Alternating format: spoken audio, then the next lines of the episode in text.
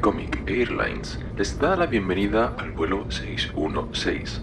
Les saluda la tripulación a cargo del comandante Manuel Fernández y el copiloto Pablo Trinidad. Pónganse cómodos, abran sus mentes y disfruten del vuelo.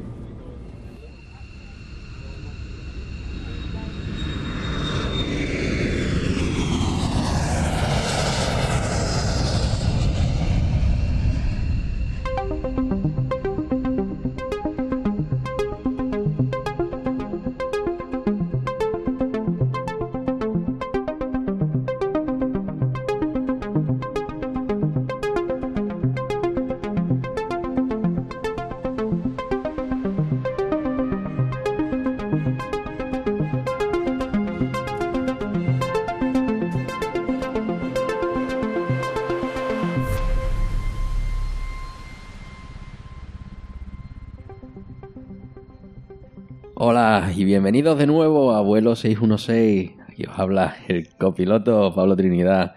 Y a mi lado me acompaña, como siempre, el gran comandante, el comandante Manuel Fernández. ¿Qué tal, Manuel? Hola Pablo, estamos aquí volando de nuevo. Eso es por fin, con unos cuantos retrasos, más que Ryanair. Somos una compañía low cost. ¿Nos hemos convertido en eso, Pablo? No. No, no, que va. Lo que pasa es que nos, nos pasamos tres pueblos pidiendo en el anterior programa. Y, y yo creo que la lista de lectura esta vez ha sido bastante amplia. Bueno, y que somos unas personas muy ocupadas, realmente. Sí, sí. Porque esto lo tenemos leído desde hace ya bastante tiempo. Bueno, yo he leído sobre la bocina, he leído algo, algo, que- algo que me quedaba pendiente, Bueno, pero has dejado los deberes hasta el último momento, ¿no? yo funciono por deadlines. Ah, vale. Pero bueno, Pues bueno, hoy tenemos aquí un- una novedad, que aprovechando que, que además que hemos dejado tiempo, una de las ventajas de dejar tiempo es que la gente se pone al día. es el verdadero motivo por el que hemos tardado. mentira, mentira. Y, y bueno, hoy tenemos a, a un invitado que ya ha sido mencionado en otras veces y viva la endogamia, porque es mi hermano Ricardo. ¿Qué tal, Ricardo? Muy buenas, ¿qué tal? Gracias por la invitación. Sí, además es que se estrena en el mundo del podcasting, Sí, así que, qué, qué honor. que bienvenido doblemente. Muchas gracias. Pues además, mm, hoy estoy aquí acariciando un ejemplar que él mismo me regaló. que es- Está acariciándolo además que me da un poco de miedo. sí, sí. Te Da- estoy viendo una carita. Daredevil, el hombre sin miedo, encuadernación holandesa. Oh. ¿Por qué se llama la holandesa? Todas las cosas. Por, por el Sí, por bueno. este esta franja del lateral izquierdo y por el marcapáginas este de tela Sí. la denominación holandesa. Eso es que ya lo hablamos en el primer número, si no. Correcto. Exacto, ¿has visto? Yo me quedo con las cositas. Mm. Regular. Vamos a tener que cambiar de partener, ya no eres novato, Pablo. Hay que Ya. cambiar. Ahora me pasas el testigo. Eso es, ahora mi hermano es más novato. Bueno, este se los ve. Te vas a montar tu otro podcast con otro novato. Soy cinturón amarillo ya. ¿no? Pues bueno, con esto hoy nos vamos a hacer un episodio un poco diferente, en el sentido de que lo vamos a reducir únicamente al, al club de lectura. Nos vamos a centrar en, en este, en, en este personaje, en Daredevil. ¿no? Y, pero bueno, antes de meternos en harina, ¿tú te gusta aquí comentar algunas, digamos, las cuestiones más sociales del, del podcast, ¿no? Hombre, pues decir que durante este periodo en el que hemos estado fuera de onda, no exactamente, no todos, ¿no?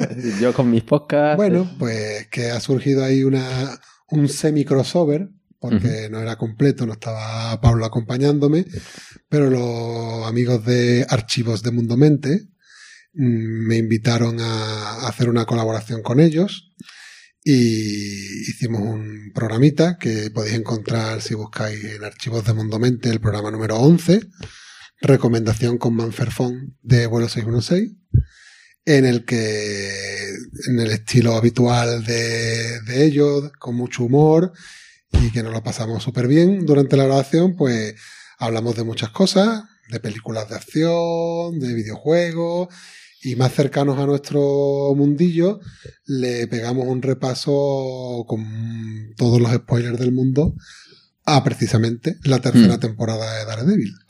Que, O sea que es un programa que puede complementar a este en ese sentido. sí, y por eso precisamente, porque no he terminado de ver aún la tercera temporada, pues ahí lo tengo en ese... eh, creo que una hora, ¿no? De, de conversación previa, eso es lo que he escuchado y estoy pendiente de rematar la faena. Así que, mandamos un saludo aquí al incorregible Borjo, sí, a Marauder Chills, el bibliotecario, a Wilson Zarniano y al comentarista cuántico que en ese momento de la grabación estaba en fase, estaba conectándose. estaba pero no estaba, de ahí lo de cuántico. Estaba, no estaba porque estaba conectándose como el Doctor Extraño a ver si averiguaba el título de la película de Vengadores Nueva y no llegaba todavía a ver en todas las posibilidades que se daban cuál era el título de la nueva película y no estuvo durante la, la grabación. Y sí que me gustaría pasarte el testigo a ti en este momento para que des una explicación porque me dicen que no se creen mis explicaciones y que eso del semicrossover creen que es porque tú no quieres grabar con ellos, Pablo. Bueno, eh, que- yo no tengo el nivel de, de hilaridad seguro, ¿no? Pero Yo le expliqué que si nos cuesta a nosotros trabajo quedar para grabar en nuestro propio podcast, que todavía era así más difícil, pero que tenemos pendiente hacer un crossover por derecho. sí, eh, tenemos que hacer uno, mira, el 28 de diciembre, Día de los Inocentes, por ejemplo. Y que hacer- se vengan ellos, en este caso, a nuestras ondas, que sea un Exacto, aquí- de vuelta. Pues mira, que propongan una lectura y que se vengan al club. Eso es, Que ese esquema, hoy veremos que lo vamos a seguir. exactamente. Lo comentaremos al final. Porque ya enganchamos con eso. Esto que vamos a hacer hoy podría ser, digamos, el espíritu por el que, con el que creamos este, este podcast, ¿no? Eh, aunque teníamos otras secciones, pero eh, la semilla era el club de lectura, lo que más nos importaba.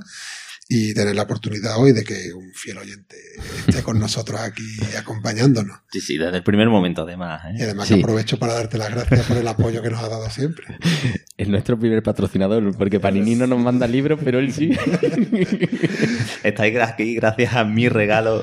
sí, sí, sí. Pablo, es que Es el metiste, me metiste el germen en Pablo. Sí, además es beta tester, ¿sabes? Lo escucha antes que nadie. Pues que esté aquí con nosotros compartiendo el club de lectura y, y además que, que esas lecturas para el siguiente programa surjan de nuestros propios oyentes, pues yo creo que es lo que, lo que esperábamos, lo que deseábamos y, y que eso empiece a rodar de esa forma Estamos, es una consecución de un logro. estamos llegando porque además en este programa mm, también la, la secuencia postcrédito es una pequeña secuencia que nos ha mandado ¿Qué? un oyente. Que también fue algo que planteamos en el programa anterior y está Exacto. rodando a pesar de nuestra informalidad absoluta con respecto a la periodicidad. Está todo yendo bastante bien y tenemos muy buenos números en las descargas y Y nada, estoy muy contento. pues nada, pues vamos a hacer algo interesante para que siga la rueda girando, ¿no? Venga, vamos a hacer lo que habíamos dicho, que es hacer un repaso a los diferentes orígenes de Daredevil. Yo creo que era un planteamiento eh, arriesgado y valiente y creo que puede quedar muy bien. Vamos también a alinearlo con otras cuestiones. Sí, eh, mucha anécdota, mucha información cruzada. curiosidades y demás, y la opinión de, de nuestro querido oyente, que es lo que yo creo que quiero que además que, que, que impregne más el podcast. Yo voy a hacer menos análisis sesudo, quiero más opinión, y, y vamos a empezar ya a rodar, ¿no? Pues vamos a por el club de lectura. Allá vamos.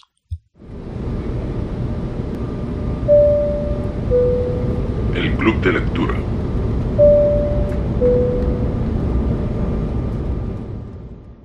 Pues bueno, por repasar el punto de partida, teníamos cuatro lecturas pendientes, ¿no? Para analizar pues las distintas perspectivas de, de este Daredevil. Eh, el hombre sin miedo, aquí que lo tenemos en un fantástico recopilatorio, como hemos dicho, eh, encuadernación holandesa. Eh, luego tenemos el número uno mm, de Daredevil, que es ese que aparecía en un Tochal, en un Marvel, un Marvel Gold. Lo decimos en orden cronológico de publicación, si no te. Venga, sí, bueno, es- ese es el, el primero. El primero sería Daredevil número uno del año 1964, escrito por el difunto recientemente Stan Lee, que podemos aprovechar Cierto es. para hacer ese... No vamos a hacer un minuto de silencio porque la gente se nos iría. Bueno, y además mm, programas especiales y demás Sí. hay en, en, en podcast y cuentas de YouTube de cómics y también de otras cosas que no son de cómics, también la han hecho especiales. No haríamos nada nuevo hoy. Eh, por mi parte, simplemente decir mm, mi agradecimiento a su trabajo. Como ya he expresado muchas veces, soy un aficionado a los cómics gracias a, esos cómics precisamente en el que él empezó a, escribir sobre los Vengadores en el 63 y, su labor en este mundo pues para a mí me ha marcado y entonces reconocerle ese, ese, trabajo y, después la figura en la que se convirtió y que era como eh, un, un, referente ¿no? para todos los aficionados del cómic general, de Marvel por supuesto. Y, y, ya más recientemente para todos los que se han subido al carro a raíz de las películas con esos cameos en, en, todas, en todas sí, las sí. escenas. Estas no solo los especiales que ya vimos, eh, como oficiaba bodas, ¿no? Mm. Como aparece en, en series de, Incluso de, de hay cómics en los que. Yo tengo un cómic que se llama Stanley Visita al Universo Marvel, que es muy interesante. tiene más, tiene más fondo de lo que parece pero que yo creo que estamos ante un acontecimiento como en su momento pudo ser el fallecimiento de Walt Disney, realmente. O sea, el impacto que ha tenido la muerte de Stan Lee en los medios ha sido brutal. O sea, uh -huh. o sea Twitter en el momento de la noticia se inundó por todos lados y, y después el día siguiente había menciones en todos sitios. Queda aquí el recuerdo de, su pues, labor y valga este, este episodio, este análisis, este grandísimo personaje que vamos a dar David como homenaje. ¿no? Que, que, ha coincidido así, que vamos a traer una de sus obras y, y, hablaremos de él con todo el cariño y el respeto del mundo. Fantástico. Entonces Dicho eso. eso. Daredevil número 1, 1964, guion de Stan Lee y dibujo de Bill Everett. Ese sería el primer origen que, que analizaremos, que fue sí. el origen original, podemos Exacto. llamar que actualmente se puede conseguir en un Tochal, en, en un Marvel Gold. en un Marvel Omnigold. Eso es. En el número uno de los Marvel Omnigold. Que es que se viene de, del 1 al 27, si no lo recuerdo mal, o al 28, que es un, importante. Yo sí me he leído la parte. Ya, ya entraremos. Ahora vamos a enumerarlo vale, únicamente. A enumerarlo, pero nos quedamos únicamente con ese primero. El número uno del 64. El Bien. siguiente sería el que tú comentabas: Daredevil Hombre Sin Miedo de 1993. Eh, guion de Frank Miller, Frank Miller, y dibujo de John Romita Jr. No vamos a comentar más, ahora entraremos en. Grandísimo en reparto. Después llegamos, un salto importante, al 2001. Daredevil amarillo, de esa cuatrilogía de colores que ya comentamos en el programa anterior cuando hablamos del Spider-Man azul, con guion de Jeff Loeb y Tim Sale al dibujo. Lo dejamos aquí por ahora. Y por último hemos traído un poco una rareza, que es un, una colección de cuatro números del 2007, eh, Battling Jack Murdoch o Batallador Jack Murdoch, el nombre del padre de Daredevil, con guion de Zeb Wells y dibujo de Carmine Di Jack Gian Domenico. Me cuesta más en italiano que en inglés. que, que, es el origen de Daredevil, pero desde el punto de vista de, del padre. Que es un cómic menos conocido, pero que creemos también que podía aportar. Uh -huh. Vamos a afrontar esos cuatro orígenes, vamos a analizarlos eh, cada uno por separado y después vamos a poner en la mesa de debate, pues uh -huh. vamos a compararlo, qué discrepancias hay en el guion entre ellos, cuáles nos pueden gustar más. Y... Sí, porque además que cronológicamente, digamos que en la historia se va completando el puzzle mmm, en distintos momentos. ¿no? Y eso es una de las cosas que yo estaba a punto de, de ponerme a dibujarlo y todo, ¿no? la línea temporal por ir asignando momentos, ¿no? pero te vas a encontrar con un problema porque hay veces que completa puzzle y otras veces que reinventa. sí, y hay detalles, si entramos ya en detalles, hay detalles contradictorios. Exactamente, eso es lo que creo que era lo que creo que era una oportunidad que no podíamos dejar de pasar sí. en este programa si hablábamos de alguno de estas obras en el origen eh, creo que ese era el punto importante. Sí, y además iba a ser un buen día para ver eso de la continuidad, ¿no? Sí. Así que lo vamos a ver en acción. Y la retrocontinuidad, que aquí también está muy presente. Como un autor dice, pues ahora me voy a ir al pasado y meto un elemento nuevo que me viene muy bien para lo que quiero contar más adelante. Como todos los gadgets que sacaba del palo Daredevil en ese primer número. ese palo mágico. Madre mía. Pues bueno, tú me dirás por dónde empezamos. Pues vamos a empezar por el número uno de 1964. Bueno, yo quisiera saber aquí a nuestro invitado, para que vaya participando en, en, el debate, ¿este número uno también te lo has leído? Sí, Yo solo me he leído el número uno, no me he leído todo el. Tochal. Todo Deberíamos eso. llamar a Panini y que le cambiara el nombre a un Nigol, Marvel, Marvel Marvel, Tochal. Tochal. Tochal. Yo lo- te entendí y leí solo el primero y mm, a mí me gusta mucho la estética de los de, de los primeros cómics. Yo quizás, bueno, tengo una visión un poco un poco de novato total porque yo cómics no he tocado uno hasta hace tres años o por ahí. Y me gusta mucho esa, esa estética. Luego disfruto también con la estética más moderna, más, más nueva, pero me gusta, me gusta mucho. Hombre, Eh, y el hay origen. personas a las que les cuesta digerirlo, pero Mm. yo empecé por estos cómics. eh, Me adapté. A me personas gustó- que nos adaptamos mejor Claro. que otras. Yo, de hecho, vamos, uno de, de los primeros cómics que yo, que yo leí era. Me cogí Iron Man desde el principio. Guau, con esos patines, ¿no? Con ruedas. eh, Exactamente, entonces. Los transistores, los imanes. La tecnología del momento, Sí, Pablo. sí, pero bueno, la- lo que hacía con esa tecnología era. Sí, sí. Impresionante. Así que a mí no me cuesta verme, leerme estos, estos cómics de hace, de hace tantos años. de la- me ha dicho del 60, ¿no? De la década del 60. Sí. La edad de plata. Sí. A mí el dibujo no me saca, digamos, por ejemplo, mm, ese Secret World, ¿no? Que sí que tiene una estética muy particular, que Mm. en otro episodio creo que lo comenté, ¿no? Que me sacaba un poco de... Pero a mí me saca otra cosa, que es la excesiva narratividad aquí del Sí. señor Stanley. Que eso yo recuerdo que tú me lo comentaste, ¿no? Del estilo de los primeros... El método Marvel de escritura de, de cómic. Ah, bueno, de primero dibujo y luego escribo. Eh, bueno, es que tiene mucho ida y vuelta. O sea, él se Mm. escribe, dice, Stan le dice al guionista mm, lo que quiere que, que esté en la... en- no, ¿cómo era eso? No es, no, es, Sí. no, es, no es hacer los bocetos, o sea, no es hacer los dibujos y después rellenamos los bocadillos, sino que yo le digo lo que quiero que aparezca, el guionista Lo dibuja y- y da vuelta. relleno. Es- Eso son metodologías ágiles, tío. Sí. Hay ahí una ida y vuelta que no es lo que llaman el método Marvel. Creo que no lo he explicado del todo bien. Puede los oyentes Sí. ampliar buscando en Google método Marvel de cómo es que Es crear en contra de lo que hacen otros podcasts, no tenemos la Wikipedia por delante. No la tenemos, pero no me cuesta decir que, que podemos Otro día, mira. información. Pues ya tenemos pregunta del novato. Es. ¿Cuál es el método Marvel? Porque, ¿Vale? Para el próximo eso es episodio. lo que yo he leído muchas veces, pero ahora mismo me estoy haciendo un lío.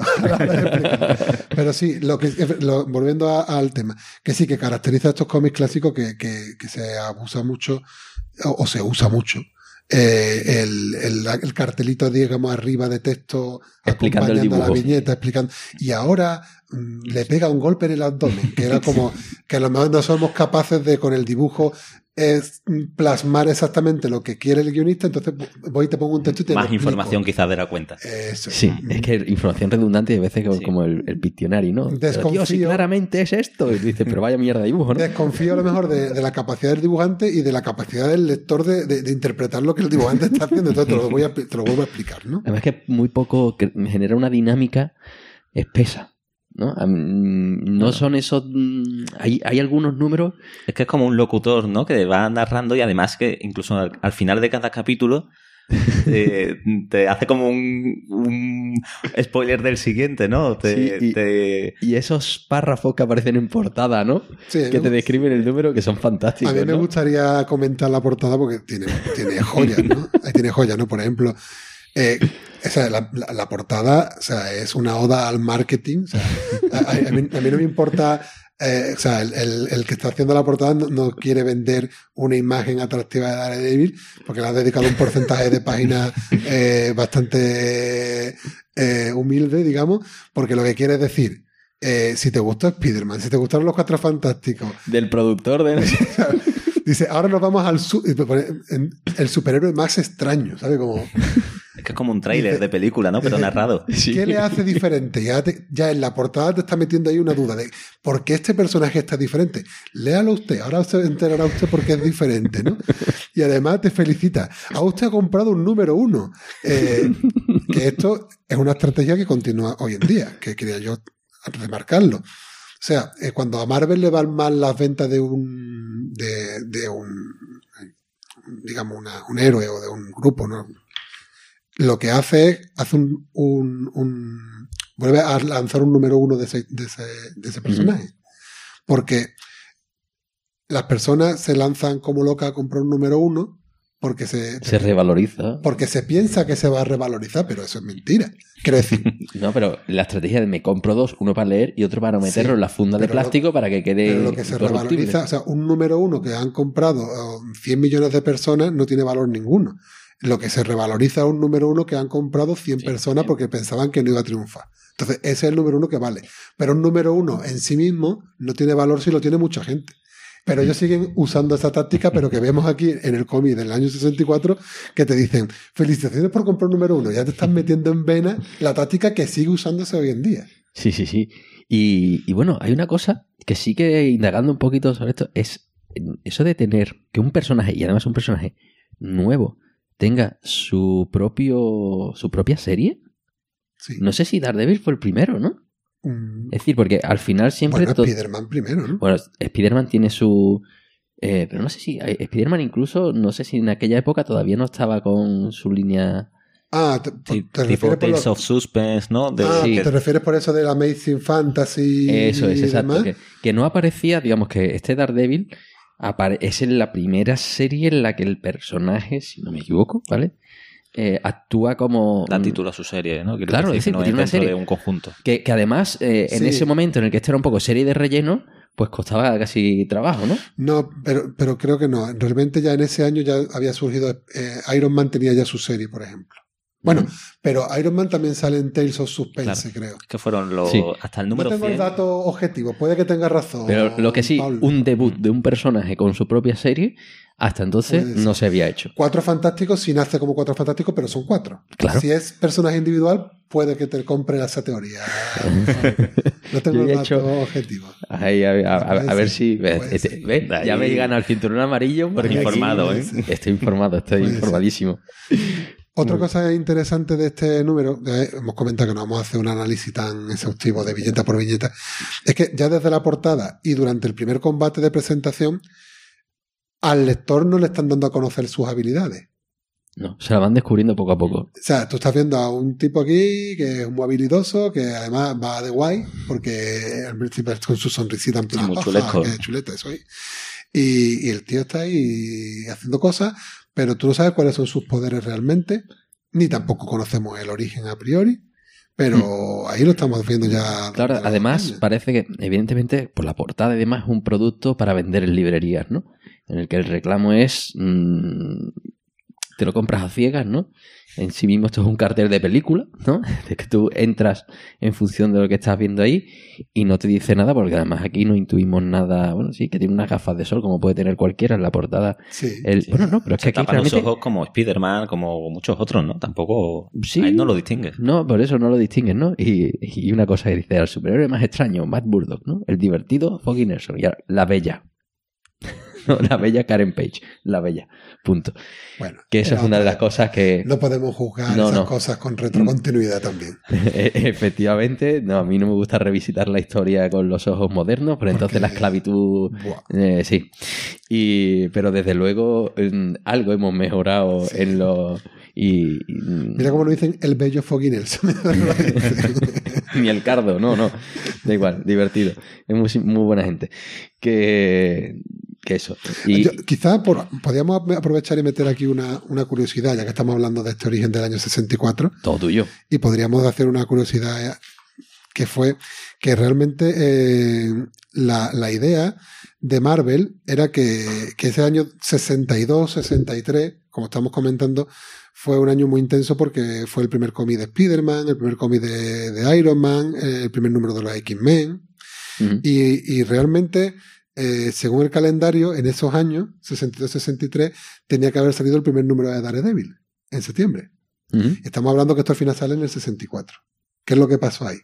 Pues la anécdota es que los Vengadores nacen gracias a un retraso editorial de Daredevil. O sea, los Vengadores es una casualidad, podemos decir. Un rellenito. Ahora ellos dirán a lo mejor que no, pero la verdad es que tenían que sacar el número de Daredevil y, y este estimado dibujante que hemos nombrado, Bill Everett, se retrasa bastantes meses.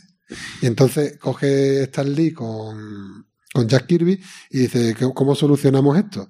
Y entonces cogen a un conjunto de, de superhéroes que ya existían, que eran Hulk, Thor, Iron Man, el hombre hormiga y la avispa. Y dice, y si los reunimos todos, como han hecho en la Liga de la Justicia de DC y tal, y montamos un grupo aquí, le llamamos los Vengadores. Y entonces lo sacaron. Y había una amenaza de, de ser un fiasco importante. Pero no. Fue un éxito sin precedentes y, y bueno, yo particularmente eh, les, Sí. les amo. Y ya después aprovecharon y más adelante metieron al Capitán América. Ah, esto, pues esto no ha ido tan mal, ha funcionado. Y ya fueron reajustando un poco las tuercas. Y ya después en el 64 entró Daredevil. Pero es curioso que, que el nacimiento de los Vengadores venga de, de un retraso en, en la fecha de salida de, de Daredevil. Bien, bien. Interesante curiosidad. Podemos seguir comentando este número de Daredevil. Sí, que, hombre, yo aquí no sé eh, tú cuál era el orden, pero sí que ese traje amarillo, que a mí mm, yo no lo había visto. Claro, aquí ya Claro. que podemos, venimos con información o no venimos con información. Para ti Daredevil es amarillo, porque hasta ahora no hemos visto otro traje. Bueno, eh, claro, es que los que venimos de la serie, Claro, yo ¿Vale? vi- viniendo de la serie que te lo pinta todo rojo, toda Eso la es. estética es roja, te choca Claro, mm, y el amarillo. Claro. y te esperas además un trapo en la cara, que es como, empieza la serie, ¿no? Claro, Vale. totalmente di- distinto. La, la estética es muy distinta a la que, a la que te Pero imaginas. efectivamente, aquí va Mm. con un traje amarillo. Con, unas, con una D, que no sé, en algún momento acaba la- con las dos D, no sé si... Pero lo que sí, ya esto empecé a tirar del hilo, porque yo continué leyéndome esto, que de repente llega el número 7 de este Tochal, ¿no? Que aquí solo vamos a hablar del 1, pero ya lo dejo caer, y de repente se pasa al rojo. Así. Y además que voy a rescatar la frase, porque Sí. que me, me, me- me- no, me resultó muy curioso, ¿no? Que algo tan poderoso llega en una única viñeta Sí. y dice, eh, he trabajado durante meses para rediseñar mi traje, para hacerlo más cómodo y distintivo. Porque a Ea. mi querido padre Stan Lee le ha parecido bien. Es lo que le falta decir. Y ahora se pone DD, que es esa doble D de Daredevil, antes era con una. Que por cierto, nuestros oyentes latinos lo recordarán como Dan Defensor. Que es como se conoce a Daredevil en Sudamérica. Qué grande. Bueno, ellos se ríen de que nosotros conozcamos a Wolverine como Lobezno. Sí, efectivamente. O sea, Hay traducciones para todos los colores. Aquí. Además, es verdad, aquí estoy revisitando y, y lo de DD, llega un momento en el que de repente le ponen dos Ds y en el número uno pues tiene una, ¿no? Y luego pasan al rojo. Es de aquí eh, a las licencias, ¿no? Vale. Pero podemos aprovechar para decir que Daredevil ha pasado por tres trajes en su historia. Sí. Eh, el traje negro, que en realidad se llama el traje prototipo, que su primera aparición es precisamente en una de las obras que vamos a ver hoy, que es en El hombre sin miedo, que es además la que se inspiran para la serie de Netflix. Ya hablaremos después más en detalle. Sí, que tiene bol- que es de lana con bolita, que ese no es muy Por eso se le, llama, la cara. se le llama el traje prototipo, porque realmente no es un traje, es un disfraz de andar por casa, de Eso Matt es. Murdock. Eh, ese sería uno de los trajes, el traje negro. Después el traje eh, amarillo y negro, que es este que, El original. que vemos aquí, que aparece su primera aparición en este Daredevil número uno. Aquí la curiosidad que sí quería yo comentar de este mundo vengador, que me gusta a mí tanto, es que hay un personaje vengador que se llama el hombre demolición, Demand, Demand, que, que lleva el uniforme de amarillo de Daredevil. O sea, el mismo. después de pasar muchos años y tal, ya Daredevil a sentarse con el traje rojo, él recupera el traje amarillo y se lo pone. Pero no va- le basta con eso. Lleva el traje amarillo de Daredevil y la máscara de Loberno marrón. O sea, De, es un tío de la calle de los que compran Wallapop. y cogió el traje de Daredevil. Si lo buscáis en Google, los oyentes que no lo conozcáis, lo podéis ver. El hombre de, de- el hombre demolición o The Man va con el traje amarillo de Daredevil y el gorro de, de Loberno. ¿Y tú ahora te estás acordando de algo? No, no sé ¿Te si es estás acordando de que sí. lo viste en The Pulse número 3? No, no me estoy acordando de eso. Es que eso me suena a las historias de, de los juguetes, de Sí. cuando se reutilizaban los moldes de determinados y mezclaban la cabeza de uno con el cuerpo de otro y le ponían la ropa que les daba A la de gana. ahora este personaje va a ser el señor Potato de, de Marvel. Exacto. Entonces te encuentras que a lo mejor ese personaje nace de figuritas, ¿no? O, o no, pero que ese enfoque se seguía y hay una serie de Pues, que este se tío llama extravagante es un vengador. Y como todo el mundo sabemos, vengador una vez, vengador siempre. es un vengador con todos los honores. Y lo que sí te quería comentar, por, yo creo que tú te empezaste a leer The Pulse, Sí, empecé. pues en el número 3 de Pulse hay un encuentro de Daredevil con este personaje. Eh, como curiosidad, aledaña para Claro, en, en, en- The Pulse que salía Spider-Man, aquí con Ben ¿cómo se llama? Ben Uri. Ben Urich. Ben Urich, sí. Y, y por supuesto, hombre, Ben Urich es un personaje muy relacionado Pues con ese ahí Daredevil. tenemos entonces traje negro prototipo, traje amarillo y negro y el traje rojo, que como tú bien has dicho, aparece en primer lugar en este número 7 de Daredevil. Y Stan Lee, eh, que sepas que Stan Lee declaró en una Comic Con que es de sus obras, las escritas por él, su obra favorita es el número 7 de Daredevil. Ese combate de Daredevil con Namor, Sí, hasta la extenuación de Daredevil eh, en la playa y Namor irse en plan, pero qué tío más pesado que no se rinde. que le Dice- voy a perdonar la vida porque... Pues Daredevil, esa, Daredevil. Stan Lee, estas menciones que sirvan de homenaje a él, eh, comentó que era de sus obras, las pro- propias, su número favorito. Y ese Ujú. número 7 de Daredevil, en el que se introduce el número rojo. El traje rojo que, como tú dices, mm, es como que pasaba por aquí. es una viñeta, porque es una viñeta en la esquina inferior izquierda en una página con nueve viñetas. Pues, ¿Vale?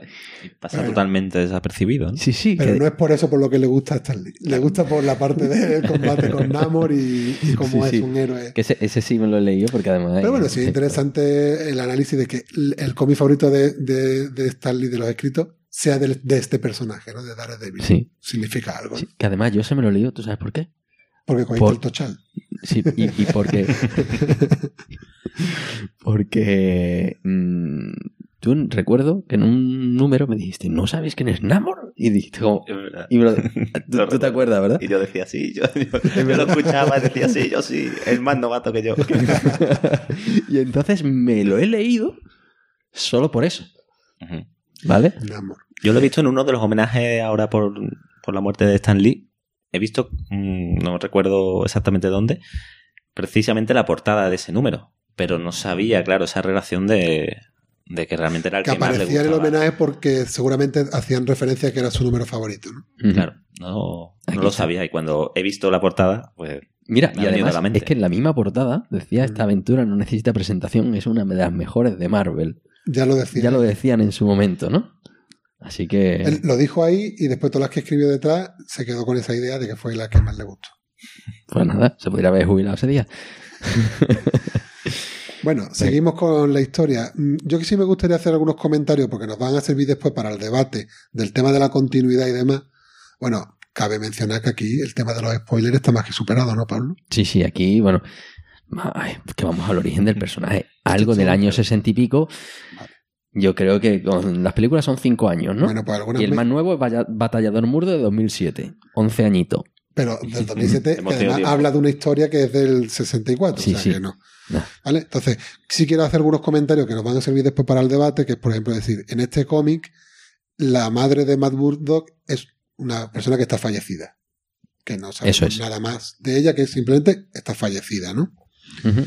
Eh, hay una curiosidad que sí me gustaría destacar, porque me gustan mucho las curiosidades, que en una de las viñetas en la que le están haciendo bullying a Daredevil, cuando no se le llamaba bullying, porque esa palabra es más nueva, Sí. eh, hay uno, un par de chicos haciéndole, haciéndole bullying. Uno de ellos se llama Nathan Hackett. Ah, cierto es. Ahora que lo has dicho, sí. Lo ¿Vale? he leído por ahí.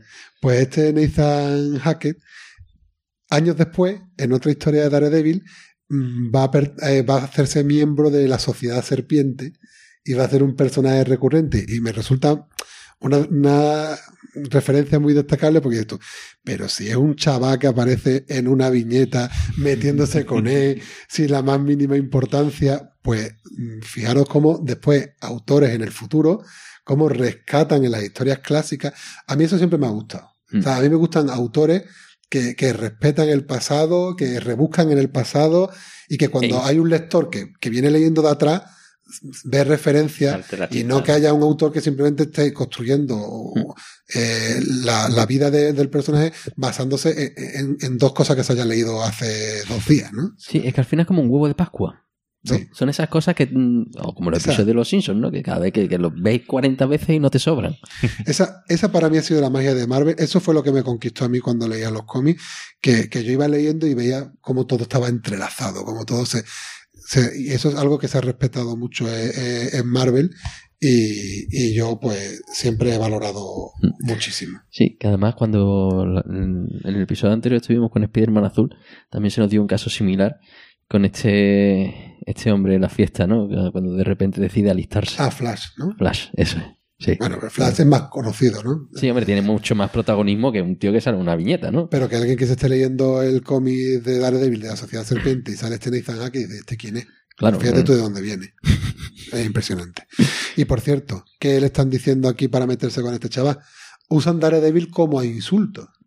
Sí, que mm, la traducción literal es temerario. Sí, es un apodo sarcástico en realidad. Están como diciéndole que es muy valiente, ¿no? El valiente, el valiente, el que El- no se mueve de su casa, El echado para adelante. el echado para adelante, que nada más que está estudiando, que no se atreve a salir a la calle a jugar ni nada de eso, ¿no? Y, y ese, ese apodo que, que tanto le castiga, que él más adelante va, va a coger como nombre para infundir terror Que transforma una debilidad en una fortaleza automáticamente con esa denominación. Fantástico. Otro comentario importante para, para después comentar temas de diferencia y demás es cómo, cómo obtiene lo- los poderes. En este caso, mm, pierde la vista debido a una sustancia radioactiva. Hemos estado comentando antes el tema de las tecnologías del pasado, ¿no? Cuando Iron Man usaba imanes y transistores y como eso cambia. Pues el tema de la radioactividad, que después, pues, eh, vamos a ver cómo eso en cómics del futuro de, de David más adelante, pues cambian, ¿no? Pero en este caso era la radioactividad. Y sí me gustaría destacar que, que es salvando a un ciego sordo, que además yo añadiría el adjetivo de imprudente, que va cruzando por la calle sin Daredevil. o sea, cruza la calle, soy ciego sordo y cruzo por donde me da la gana. Y, y por esa imprudencia, el chaval se la juega para salvarlo y recibe un golpetazo en la cara de una materia radioactiva y, y tal. Y aquí también muy destacado para el debate que todo esto ocurre antes de ir a la universidad. Cosa que también será un punto de diferencia con otras obras que veremos más adelante. Sí. Aquí es un niño Sí, sí. y todavía no está en la universidad cuando ocurre todo esto. Sí, es una de- eso a mí me, me chocó bastante leyendo el resto de obras, ¿no? Ese momento en el que, sobre todo, hay un. Su padre está vivo, ¿no? En este momento, pues él vive con su padre. Claro. Ya un poco nos vamos metiendo en la historia, ¿no? Y como, bueno, ya aquí hacemos spoiler, ¿no? Muere después, ah, el, el padre muere después de ganar el título de los pesos pesados eh, por llevarle la contraria a, a este, coño, al arreglador, Sí. ¿no? Y claro, y él está en la ¿Cuántas veces lo hemos visto morir en estas lecturas? ¿no? En, en cada lectura lo hemos visto morir. Joder, es que lo, lo han matado este como si fuera un lemming, vamos. Pero bueno. No, Sí, y- pero to- estos son los detalles que después nos van a servir para hilar muy fino. Claro, y te lo encuentras pues con Foggy viendo el, el combate. Que en este caso, en este cómic, a Foggy lo ha conocido en la universidad. Que Claro, también será eso otro detalle de diferencia con otro de, la- de las obras. O sea, esto, esto yo tenía unas ganas de sacar un cuadrante. Sí, O yo sea, por eso te decía de, de que, de, de cuadrante. que iba a dibujar la línea temporal Sí, para pero la línea encontrar... te va a encontrar problemas. El Claro. cuadrante te iba a salir una serie de relaciones que... Sí. Y, y en este caso, como tú decías, el padre muere porque se niega a aceptar un amaño y quiere que su hijo se sienta orgulloso. En otro de los cómics que comentaremos más adelante, tampoco será ese el motivo de la muerte del padre, Exacto. que también lo vamos a dejar entonces aquí en ese punto. Y otro punto también relevante para nuestro debate será que cuando se gradúen en la universidad, Maddie y Foggy montarán juntos el buffet de Nelson y Murdoch que es justo cuando se gradúan. Y será ese momento también en el que conocerán a esta bella Karen Page que se presentará allí para trabajar de, de secretaria. Sí, y que además el, bueno, el hilo conductor yo no le diría tanto de una de las obras que es de Vida Amarillo, Eso dentro de un ratito. es, eso es, que la mencionamos aquí para después poder profundizar en ella. Y bueno, por comentar un poco la estructura de este número uno, pues es que todo este número uno es un flashback, porque en realidad el número empieza con un combate, que en realidad él lo que ahora está contando es cómo él ha obtenido todos los poderes y tal historia, y vuelve otra vez al punto de ese combate, que es lo que está es buscando El ajuste de cuentas. venganza, digamos, por la, por la muerte de, de su padre. Es una estructura que me parece bastante original para el Mm. año 64. Es Sí, como ahora- hace... Ahora lo vemos un poco más en series o películas esa estructura, pero la Sí, verdad que pero para, para, la aquel época momento creo que- sorprende. Que, que estaría bastante bien, ¿no? Con, Eh, con mucho combate, además con, con una plasticidad de esos combates muy de, de gimnasia deportiva, ¿no? A mí ese me recuerda a uno de los rivales de, de Iron Man en francés, ¿no? No me recuerdo ahora mismo el, el nombre, mm, que es muy acr- acróbata y la estructura esta de tirado en el suelo con las piernas arriba. Bueno, un rival de Iron Man muy acróbata era Ojo de Halcón, no sé si te refieres a no, ese antes de no, hacerse no, bueno. no, no. Era, un- era un francés que además salió en una peli ¿El de- espadachín? de... no. Es que el espadachín una- también es muy ágil y es el maestro de Ojo de Halcón. Salió al principio de una película de Capitán América en el barco. No sé así. Además que era un, un francés con bigote, creo recordar. Y ¿Sí? a mí me recuerda a esos, a esos cómics de No muy acróbata todo. Bueno, pero búscalo que con A tu ver si lo ordenador que tienes ahí. Que. Segundo Búscalo, renuncio, búscalo. Manuel. Vamos a tener ya que venir aquí No, con. he dado varias opciones, ¿eh? Sí, sí, que sí, sí, está bien. Está bien, está A lo bien. mejor ahora resulta que no era francés y era belga. Y ahora, ah, si fuera belga, si estaría yo aquí otras opciones. Francófono. Tintín, coño. Era Tintín. Pero vaya. Bueno, otros comentarios, pues, una, una, una tónica, ¿no? Ese Foggy preocupado por ese amigo supuestamente impedido, que después no está impedido.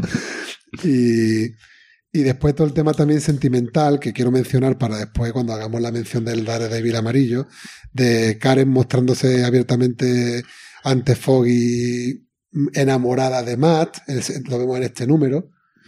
Vamos a ver que toda- después en el Daredevil amarillo vemos que se le va a dar un tratamiento más a la parte sentimental de la historia. Sí, este era muy, muy Aquí mejorable. se queda muy por encima en esa parte. Sí, además es que hay, hay cada joyita de comentarios de esta mujer.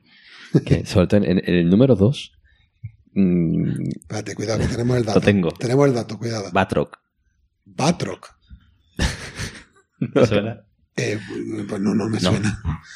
Ese es un, un luchador ahí. Pues salió varias veces en, en Iron Man. Ah, Pues sí. digo, empecé por ahí. Ah, Pues nada, pues cuando, cuando cojamos el curso de lectura Iron Man, que es uno de los personajes que nos falta, pues tendremos que, de- que llamar al experto en... Bueno, vuelvo a decir. Experto en Batroc. Voy a hacer declaración de intenciones. No pretendo ser petete. sé lo que sé. Sé lo que sé y lo comparto con el resto del mundo, pero no soy petete. ¿Vale? No, eso es... Pero bueno, estábamos aquí con Karen Page. Sí, que el tratamiento que se le da en la época como muy naif. Mira, además, es que mm, aquí en el, en el número 2, en el que hay un cameo aquí con los, eh, con los cuatro Que fantásticos. veremos después también en el, en el Daredevil amarillo. Sí, que lo único que dice, eh, que bueno, que yo todavía los cuatro fantásticos no lo he tocado, ¿no? Eh, la mujer de los cuatro fantásticos, no sé su nombre, lo único que dice. Sue Storm. Sue Storm, right. Bien, qué peinado tan atractivo, tengo que probarlo algún día, hablando sobre Karen. Qué Punto lamentable. Qué pelota. lamentable. Es lo único, ¿sabes? Y estate quieto y saluda a la gente, Johnny. Lo siguiente que dice, ¿no? Es como lo que importa es la estética. Porque es su hermano. Y Sí. Entonces, Punto pelota. Así que bueno, años 60, mm, pero a mí me sa- hay muchas cosas de este bueno, número que me pues sacan solo te fuera. puedo decir para tu esperanza que Sue Storm es un personaje que evoluciona muchísimo y muy gratamente. De hecho, en un capítulo que grabé en verano con el compañero Edu de Marvelous, que hacíamos un juego de formar equipos, Sí, lo hicimos recuerdo. un equipo femenino y yo lo primero que dije fue Sue Storm. Cierto, Lo es primero. verdad. Sí, que yo cuando te escuché dije, ¿y quién es? Porque Sue Storm es una tía mm, bien braga. O sea, que pone derecho a, a Mr. Fantástico cuando hace falta. Y cambia mucho después. Sí. Es el tratamiento que se le daba en la época. Que aquí, volviendo al número uno, y ya por cerrar un poco este paréntesis de Karen Page, otra viñeta que dice, es una pena que un hombre tan guapo y encantador esté impedido. Y esa es una constante en todos estos puñeteros números de mm, tensión sexual no resuelta por parte de ninguno, ¿no? Bueno, si hablamos también del tratamiento que se le da a la mujer, también el tratamiento que se le da aquí a los discapacitados. O sea, Bueno, sí, qué sí. pena, está impedido. Entonces ya no me vale. No me vale. No me vale. Bueno, vamos No. a dejarlo. Sí, sí. Que hay muchas cosas que, que, bueno, que Stan Lee, espero Mira, que con los años se lo hubiera Aprovechando revisado. que tenemos aquí la página abierta, yo quería destacar cómo la eh, el superhéroe de este, de este cómic es el arreglador. O sea, no suelta el puro en todas las viñetas, incluso, incluso en su muerte está con el puro en la boca. Es más, muere por culpa del puro.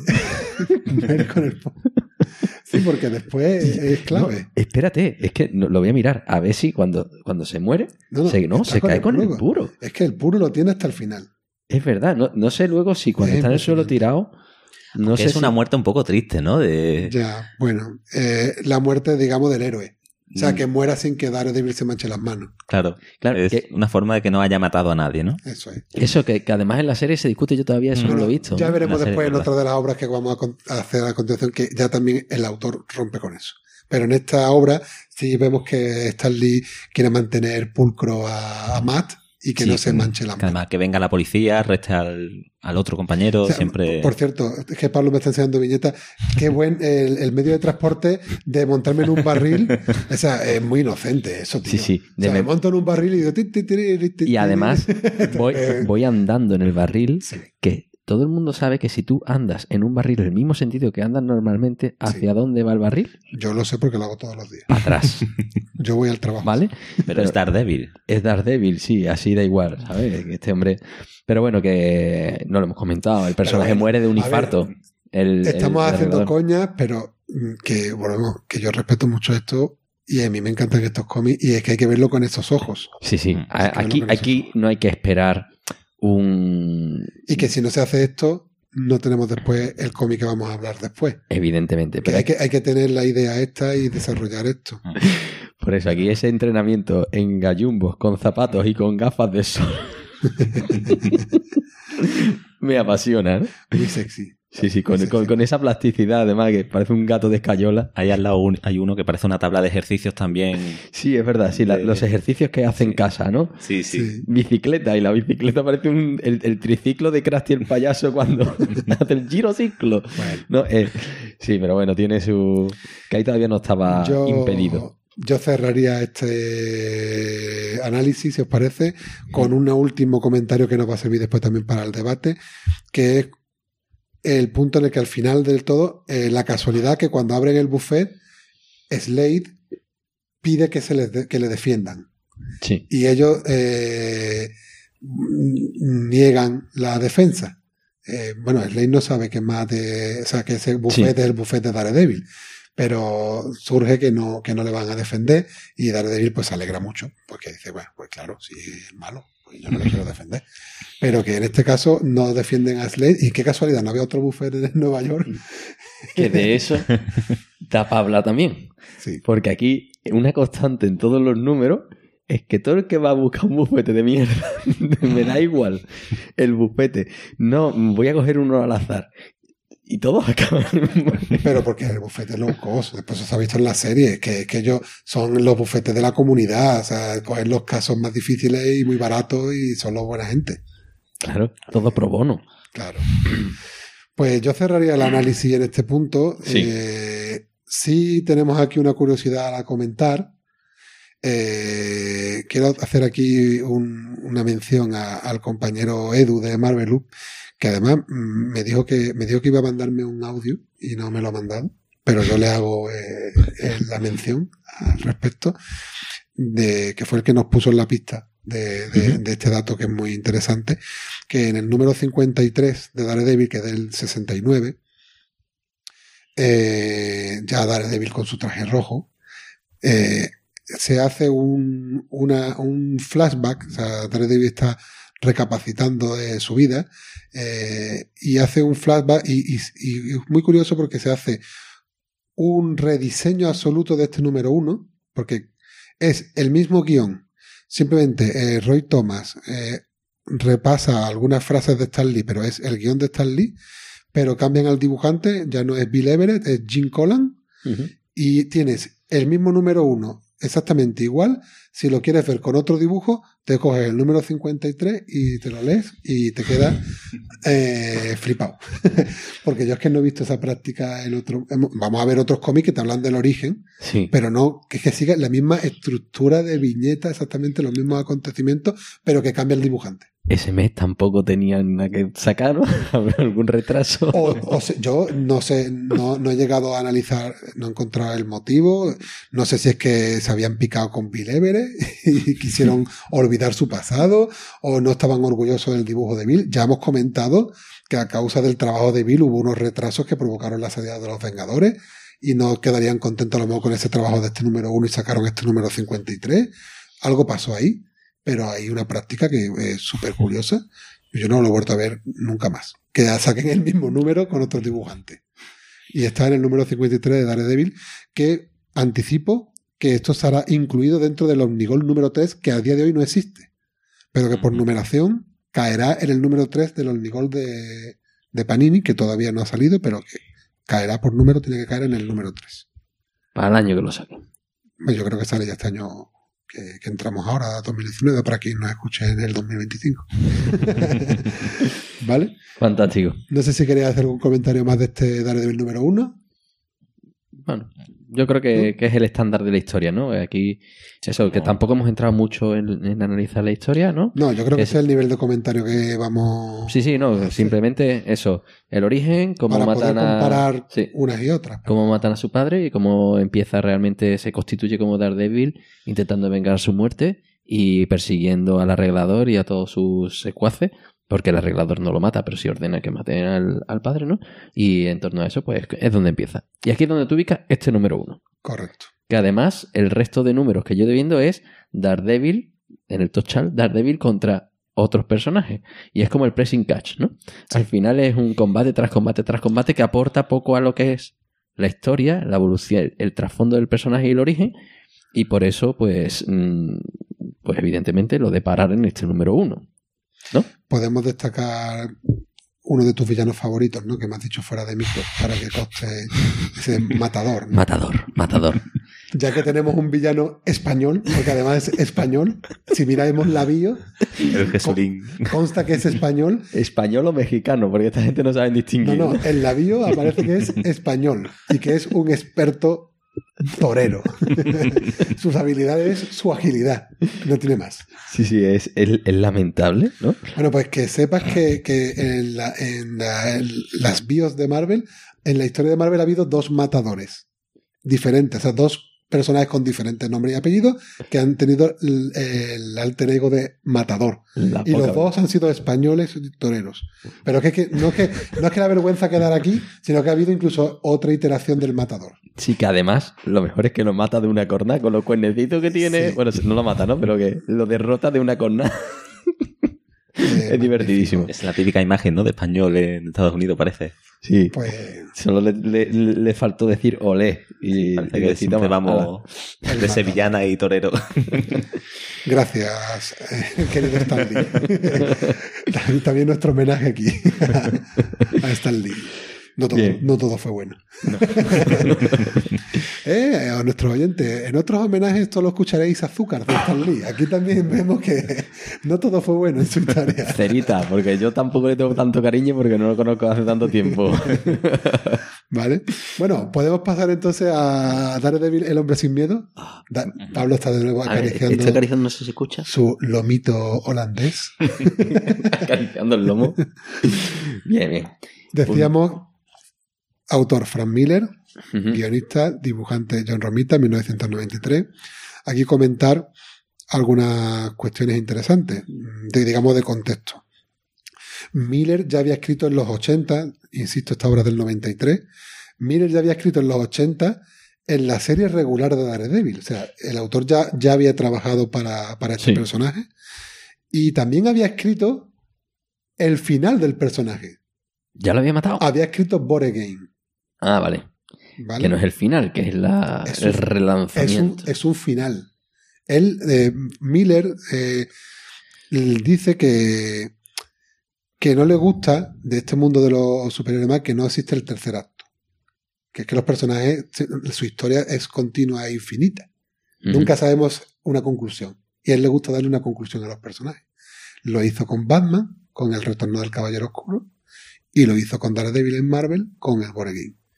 Y lo curioso es que eh, en ambos casos ha hecho los finales de los personajes, que es como diciendo, yo he dejado ahí un final, ahora vosotros veréis si queréis llegar aquí o no queréis llegar aquí.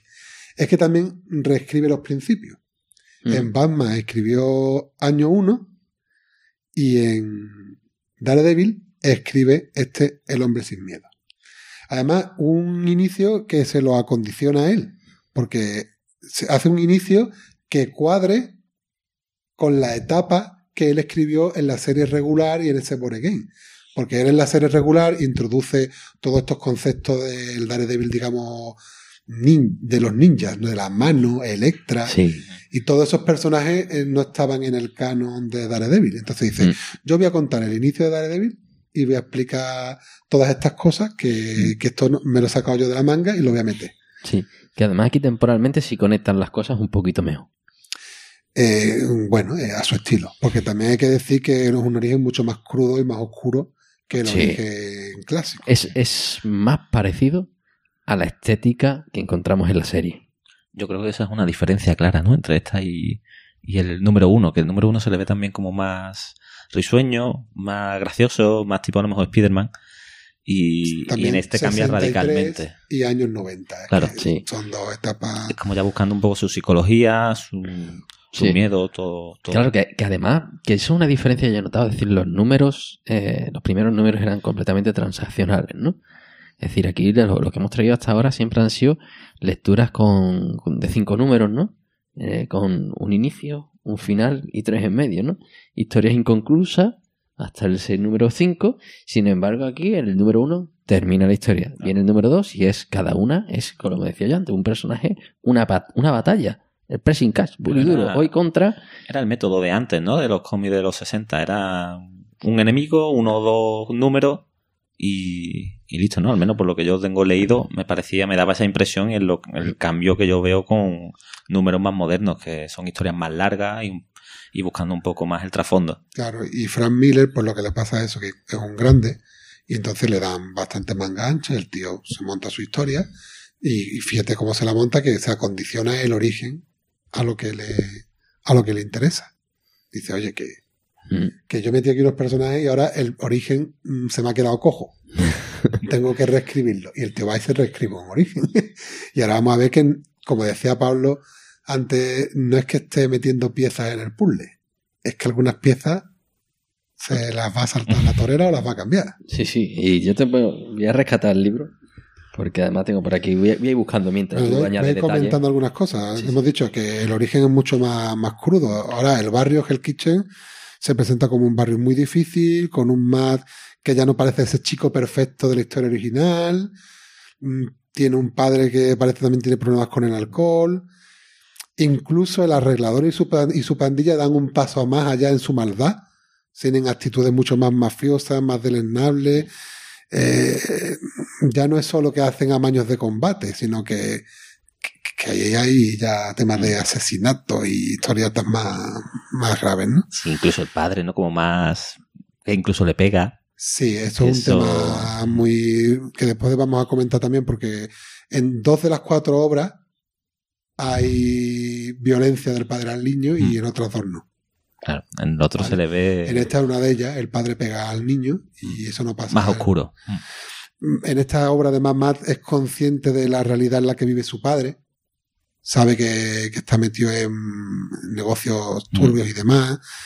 Y además incluso asiste a una paliza que le dan en el ring unos mafiosos. O sea, es muy crudo. Todo esto en, en la historia naif de los 60, eh, Daredevil siempre va con la sonrisita. Claro. Y aquí el niño está pasándolo mal. Sí. Y decimos, el niño no es un niño perfecto. El niño, toda esta vida de una familia desestructurada de por todo lo que está pasando le está afectando al niño. Y además que se entera de todo, Sí, sí. porque con eso de ser ciego, el mundo alrededor cree que no se entera, de que además es ciego es sordo, ¿no? Y, y entonces él se va enterando de muchas cosas y, y eso, y descubre a, a ese padre que realmente es un matón. Y, y además, esta enseñanza ya que estos ya no son estos combates pressing catch, sino que quieren ir un poco más profundo, ¿no? Entonces, un niño que está en una familia desestructurada, que el padre es un matón, que recibe paliza, eso tiene que afectar al niño. Y ahí llegamos a esa escena que tú has mencionado, en el que el niño viene orgulloso de que se ha defendido de unos ataques. Y está trasladando lo que está viendo en su casa, digamos, a la calle. Y, en- y el padre va y le recibe de, de- de un porrazo. Y eso, en esta historia, es la justificación que da Frank Miller a que él decida estudiar Derecho. Cuando le mete la, la aguantada, él se va a reflexionar y dice, esto no es justo, la vida no puede funcionar así, tengo que estudiar Derecho. Que, que en otro de las historias vemos que no, no funciona así la cosa, pero aquí justifican eh, la decisión de estudiar Derecho de esta, de esta forma. Sí, que además lo que vemos es un niño que, a pesar de todo, adora a su padre. Sí, además que, es lo único que tiene. Que es lo único que tiene, lo tiene como referencia y claro, por eso en el momento en el que se defiende está intentando imitar a su padre y su padre lo que le hace es le da una aguanta. Entonces, claro, mm, para él, y a pesar de eso, no deja de fijarse en él. Es decir, dice, me da igual aguantar, me iré en secreto, digamos, a, a ser como tú. Y claro, lo que dice, esto no es justo, pues, ¿de qué forma puedo yo luchar por la justicia? Y dice, me quiero hacer abogado. Aquí ya vemos que introduce eh, Frank Miller un personaje que no existía en el cómic original, que es este Stick, que, que, vemos que está ahí ya haciendo incursiones, lo observa en el gimnasio, en la sombra. Incluso, esto es el detalle que yo quería destacar, antes de que el niño ya se quede ciego, ya Stick está ya observando a, a Matt, ya lo tiene enfilado. Ahí lo tiene, esto para enlazar con la historia que él después escribe en su etapa en la serie original. Es que como Matt es como un elegido para pertenecer a una facción que va a enfrentarse a la mano. Lo que yo no sé es por esa. que no entendía muy bien ese dibujo distinto, ¿no? Ese coloreado distinto del personaje. No sé si te lo recuerda. Que es como que no tiene la misma estética que el resto. Una forma de destacarlo, ¿no? Stick, Stick. Mm. Eh, ahí es porque está entre las sombras, en realidad. Sí. Es porque está metido entre sombras y lo hace con ese rayado de la oscuridad. Yo creo que más adelante no mantiene. No, pero siempre aparece. Aparecía como algo. porque está siempre como oscuro, pero aquí, por ejemplo, no, ¿ves? Aquí cuando está con los arcos no tiene ese, ah, esa raya. lo hace en la, esa raya así cuando está en la, en la oscuridad. Sí, lo, lo, que es cierto es que los dos siendo ciegos, pues no necesitan luz. Están en, cuando están en el entrenando y si están en el gimnasio, ¿para qué encender la luz? ¿sabes? Así ahorran, ¿no? Y no se delatan. pero, pero, sí, cierto es que además que, que, bueno, que bajo la influencia de Stick también está Electra, personaje que aparece también en este número, y Electra ve perfectamente, aunque Stick sea ciego. Es decir, no es un ciego que, que recluta ciegos. ¿Vale? No. No, por eso lo de. Tenía ya fichado porque aquí, se, eh, pero eso se desarrolla después en la historia de Daredevil de Frank Miller en la serie original. Que hay ahí como una lucha de facciones. Bueno, esto se ve también en la temporada 2 de Daredevil. Sí. De que se está queriendo formar como un ejército para enfrentarse a la mano y Stick lo tiene como fichado. Supongo que es porque lo ven como un niño de una familia desestructurada, de una familia rebelde, lo que sea, y quieren como que es un fichaje, ¿no? Como decir, este es un niño que podemos nosotros amoldar desde la rabia. y lo tiene fichado por eso. No porque sea un niño ciego con poderes. Ese es el, detalle, ¿no? Y luego aquí, bueno, aquí sale la madre. Sí, la aparición de la monja en la habitación del hospital. Que bueno, que, ya aquí tenemos una diferencia también con la historia original. Que aquí no se menciona que es la madre. Bueno, pero digo, en la, en, la historia que ya escribe Frank Miller en los 80, en Boregame, ya se sabe que. ¿Sabe que lo digo? Es que él está arreglando su hilo argumental. Claro, es, que, en Boregame ya se sabe que la monja es la madre. Es que tú tienes información adicional y por eso sabe que es la madre. Es que tú aquí, con esta viñeta en la que sale la madre. Con la cruz. Con la cruz, ¿no? Y tú en ese momento, pues no lo asocias. Ahora te vas al, al battling, ¿no? Al número que veremos el último, al batallador, ¿no? Te vas ahí y sí que le ves la relación y ya sabes por qué y, e hilas. Y porque Frank Miller entiende que te estás leyendo este cómic de los 90 que tú ya te has leído el Power Game de los 80. Claro. Y que estás rellenando huecos. Eso es. Entonces, aquí, para el lector novato, si no, no hubiera leído... Es una monja. Es una monja. ¿Sabes? Es más, en la serie es una monja. Hasta que te... Bueno, yo creo que no...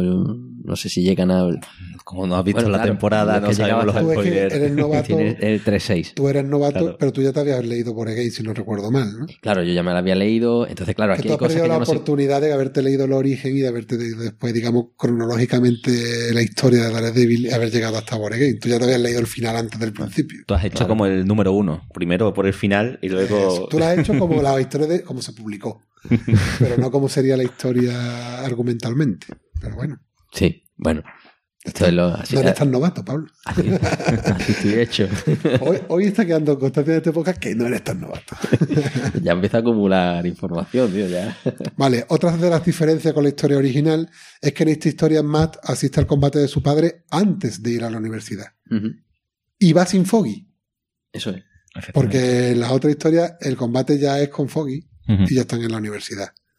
No tiene tanta importancia, pero vemos que aquí Frank Miller dice, bueno, pues esto me lo cambio yo porque me parece a mí que de esta manera. Entonces no está rellenando hueco, aquí está cambiando cosas. Sí. Y, y en esta ocasión, la venganza de Matt, en el cómic original hemos visto que ya va con su traje amarillo y tal. Y en este caso, la venganza de Matt la hace con el, con el traje este que hemos dicho de prototipo. No va con el traje de Daredevil. Ujú. Y lo que sí coincide es que el arreglador sigue muriendo con un, con un Un ataque al corazón. Le han hecho Pero- una liposucción. sí, Aquí no viene con el puro, no. ¿vale? Es más, intenta hasta dispararle y es más de los 90. Sí, no le coge con el barril. Pero aquí sí que quiero destacar que hemos dicho que en la otra historia Stan Lee quería dejar las manos limpias del héroe. Y en este cómic Frank Miller hace que Matt mate a una prostituta. Cierto. Aunque no sea queriendo, Mm. pero la mata. Y en eso le genera, le genera más cierto run run en ese momento. Entonces, eh, Matt no está con las manos limpias, ya ha matado. Aunque en el reloj no le ha hecho falta, ha muerto de, ha muerto de ataque al corazón. Pero que veis que es una historia mucho más oscura. Sí. Aquí, ¿vale? Y, y con eso alcanzamos los grises que siempre digo que tanto me gustan. Eso es. Después vemos cómo Stig, el maestro, decide abandonar a, a Matt, no lo considera ya apto para su cruzada. Seguimos viendo que él sigue rellenando huecos. Aparece Piedra, que es un miembro de la casta, aunque sale ahí oculto entre las sombras, no lo sabemos. Sí. Este es el único enlace además que hay con la historia de la mano. A partir de aquí ya esto, bueno, Claro, esto, esto es rellenando huecos de su. Él está rellenando huecos, esto para mí, vamos, si no hubiera visto la serie, esto... ¿vale?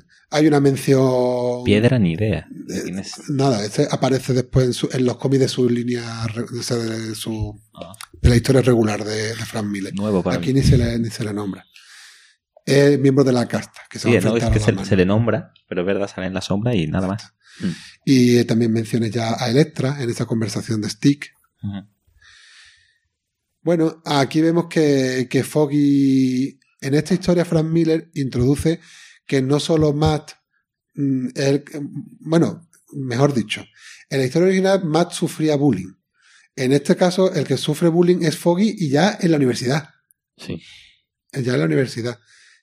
Pero aquí está Matt para ayudarle.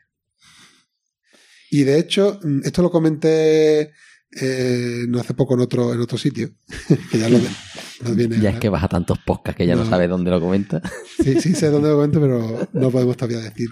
Pero sí quiero comentar aquí que, que es muy curioso porque aquí el recurso que usa Frank Miller, el castigo que inflige eh, Frank Miller a ese acosador es desnudarlo y atarlo de pies y manos hacia atrás sobre la nieve.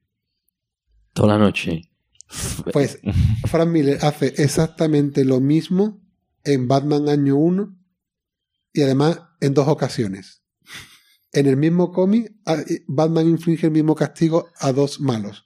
A ver si es Frank Miller que tuvo un problema de chico y lo está Frank proyectando. Miller, Frank Miller tiene un tema con el bondage importante.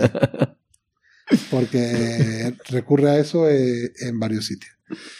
Yo la verdad es que Frank Miller es un actor, un autor muy respetado, ¿no? Y muy respetable. Pero si hacemos referencia a lo que estamos diciendo, la originalidad no sería una de sus características, porque ha hecho en Daredevil lo mismo que ha hecho en Batman. Hizo el año 1, hice que es el origen y el origen. Fin, hago el fin. O sea, es verdad que tiene una idea muy buena, pero la reitera. ¿Sabes el problema, Manuel?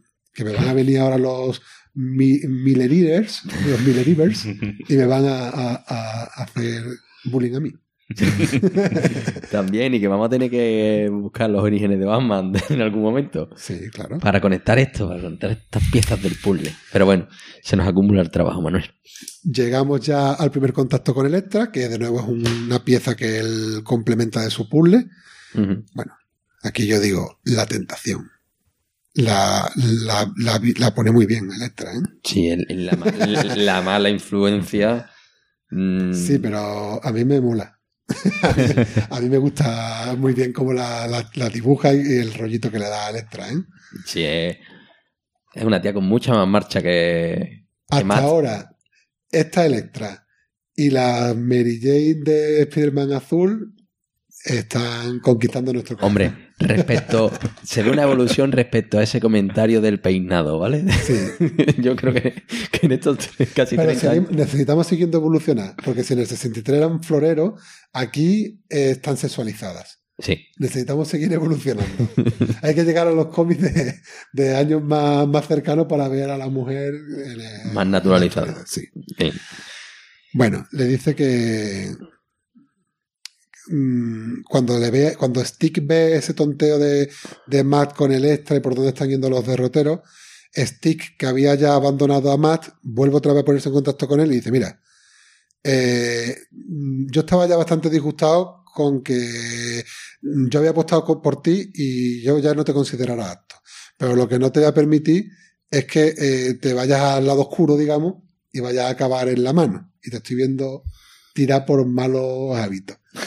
que ahí ya le dice, eh, quito. A mí Electra me tiene un poquito despistado porque ella es villana, en principio, ¿no? ¿Qué pasa que luego hace... Mm, No lo sabemos. Eh, o sí lo sabemos. Depende de lo que hayamos leído. es un personaje ambiguo. No, aquí por lo que parece, parece que va más por el mal camino, digamos, ¿no? Que le lleva siempre por el mal. Es como si yo te digo, no sé si conoces, para ti Punisher es bueno o malo. Claro, para mí malo en principio. Pues Electra es una asesina. Claro. Es lo mismo. Pero es una heroína, en realidad. O sea, hace el bien, pero A su manera. con sus métodos, Mata a los malos. Y Digamos. alguno bueno. digamos. O sea, Que- ella sería parte de la mano. Bueno, eh, Eso como pregunta de novato. pero claro, es que hemos dicho que no vamos a hacer spoilers de estas obras, pero podemos hacer spoilers de otras obras. Eso ya sería lo más entrar Vale, en vale. otros terrenos. Pero si has visto la temporada 2 de Daredevil y has Mm. visto los defensores, tendrás la respuesta. Tendré que poner con los defensores. Vale. Lo mismo te digo. Bueno, vemos que lo que se hace aquí, Frank Miller nos introduce, en- siendo un cómic de origen, nos introduce ya a Kingpin y a Larks, que Sí. son dos personajes también muy, muy importantes. Vemos como al final termina en la universidad, pero en este caso introduce otro cambio. No monta un buffet con Foggy, sino que entra a trabajar en un bufete ajeno. Que en el cómic original lo primero que hace es montar el bufete con Foggy. Y aquí no. Aquí se va a trabajar a un bufete de otra Sí, que además, si nos vamos a, a la serie, Foggy inicialmente había estado trabajando, no había ido directamente de la universidad, sino que había estado en un bufete que luego aparece en Jessica Jones trabajando para su jefa, ¿no? que aparece por ahí en un cameo. Es que, Trinity. eh, ¿cómo? La de Matrix. Ah, claro, sí, sí. Coño, no suena de nombre. Y ¿cómo? ¿Otro Es verdad. personaje que no conozco? Digo, coño, aquí será por nombre. Y además que sé por proximidad con mi apellido me acordaría, ¿sabes? Ah. y eso, y aparece ahí un cameo de, de- en el que aparece Foggy maltratado. Eh, y bueno, y en la serie se aparece así, que yo creo que es consistente con esta historia de Frank Miller y no con ese origen, con ese número uno en el que se montan nada más salir de la fiesta de graduación, ¿no? Pues sí. Literalmente. Y ya nada, termina la historia con una, vamos a decir, con una historieta, con el secuestro de esta chica Mikey, Sí. o Mickey, o como llaman. sí. Yo he estado buscando información, no he visto que haya tenido mm, ninguna aparición posterior. Digo, ¿habrán rescatado a este personaje? Porque la chica, la verdad, se hace simpática en su relación con, con Mad en el gimnasio y demás. Mm, No parece que la reaprovechen más adelante, por ahora. Invitamos a los autores a que la rescaten. A todos los autores que nos escuchan, que hay muchos autores que nos escuchan. y aparece este traje de Proto Daredevil que hemos comentado antes y tal. Y nada, comentar ya por finalizar el análisis que en este cómic no ha aparecido el traje amarillo para nada. En todo. Y que el rojo aparece en la última página. Eso, a pan- a- en un- una splash página, un splash, eso, justo, te iba a decir splash page. Splash page. Sí, porque lo vi hace poco, eh, viendo así anécdotas y demás, que en qué número aparecía el primer splash page de, de Daredevil, que creo que era en el 7 también, curiosamente, pero bueno. ¿Comentarios, caballeros, de esta obra? A mí me encanta eh, la aparición de Kingpin. Sí, ¿verdad? Esa, sí, vamos, a mí ya de la serie me gusta mucho. Creo que es un personaje con mucho carisma. Mm, pero como aparece aquí en el cómic no te lo, mm, no te lo ves venir, realmente. ¿Tú cómo andas de universo cinematográfico? ¿Estás al día o no? Regular. Ahora por comentarte que, que hay muchos que dicen que el Kingpin de la serie es el mejor villano del UCM. De serie sí que me la he visto. Pero la es que lo ponen por encima incluso de, de, de Thanos, del Infinity War. o sea, como- Sí, que, sí. que el Kingpin de la serie es lo mejor. Y desde luego, yo no sé si es el mejor, mejor, no me voy a mojar. Pero vamos, está Sí. tremendo. Sí, ¿no? Y Está además tremendo. una serie de superhéroes se define por el villano, si es bueno o es malo. Entonces, Sabéis que Kingpin es el recluta patoso. El actor que hacía de recluta patoso. ¡Ostras! Me acabas de flashear, tío, ¿en serio? queda pilladísimo, ¿no? Sí, el de la. la- Pues la- coño, se ve la que chaqueta metálica. se ve que evolucionó mucho. De recluta patoso se hizo después un hijo de la Dios. Qué guay. Ah, Me ha dejado ahí todo loco. Que, que ya por buscar ese enlace con el universo cinematográfico, en el, en el Tochal aparece Killgrave. Sí. El, el número 4, sí, sí.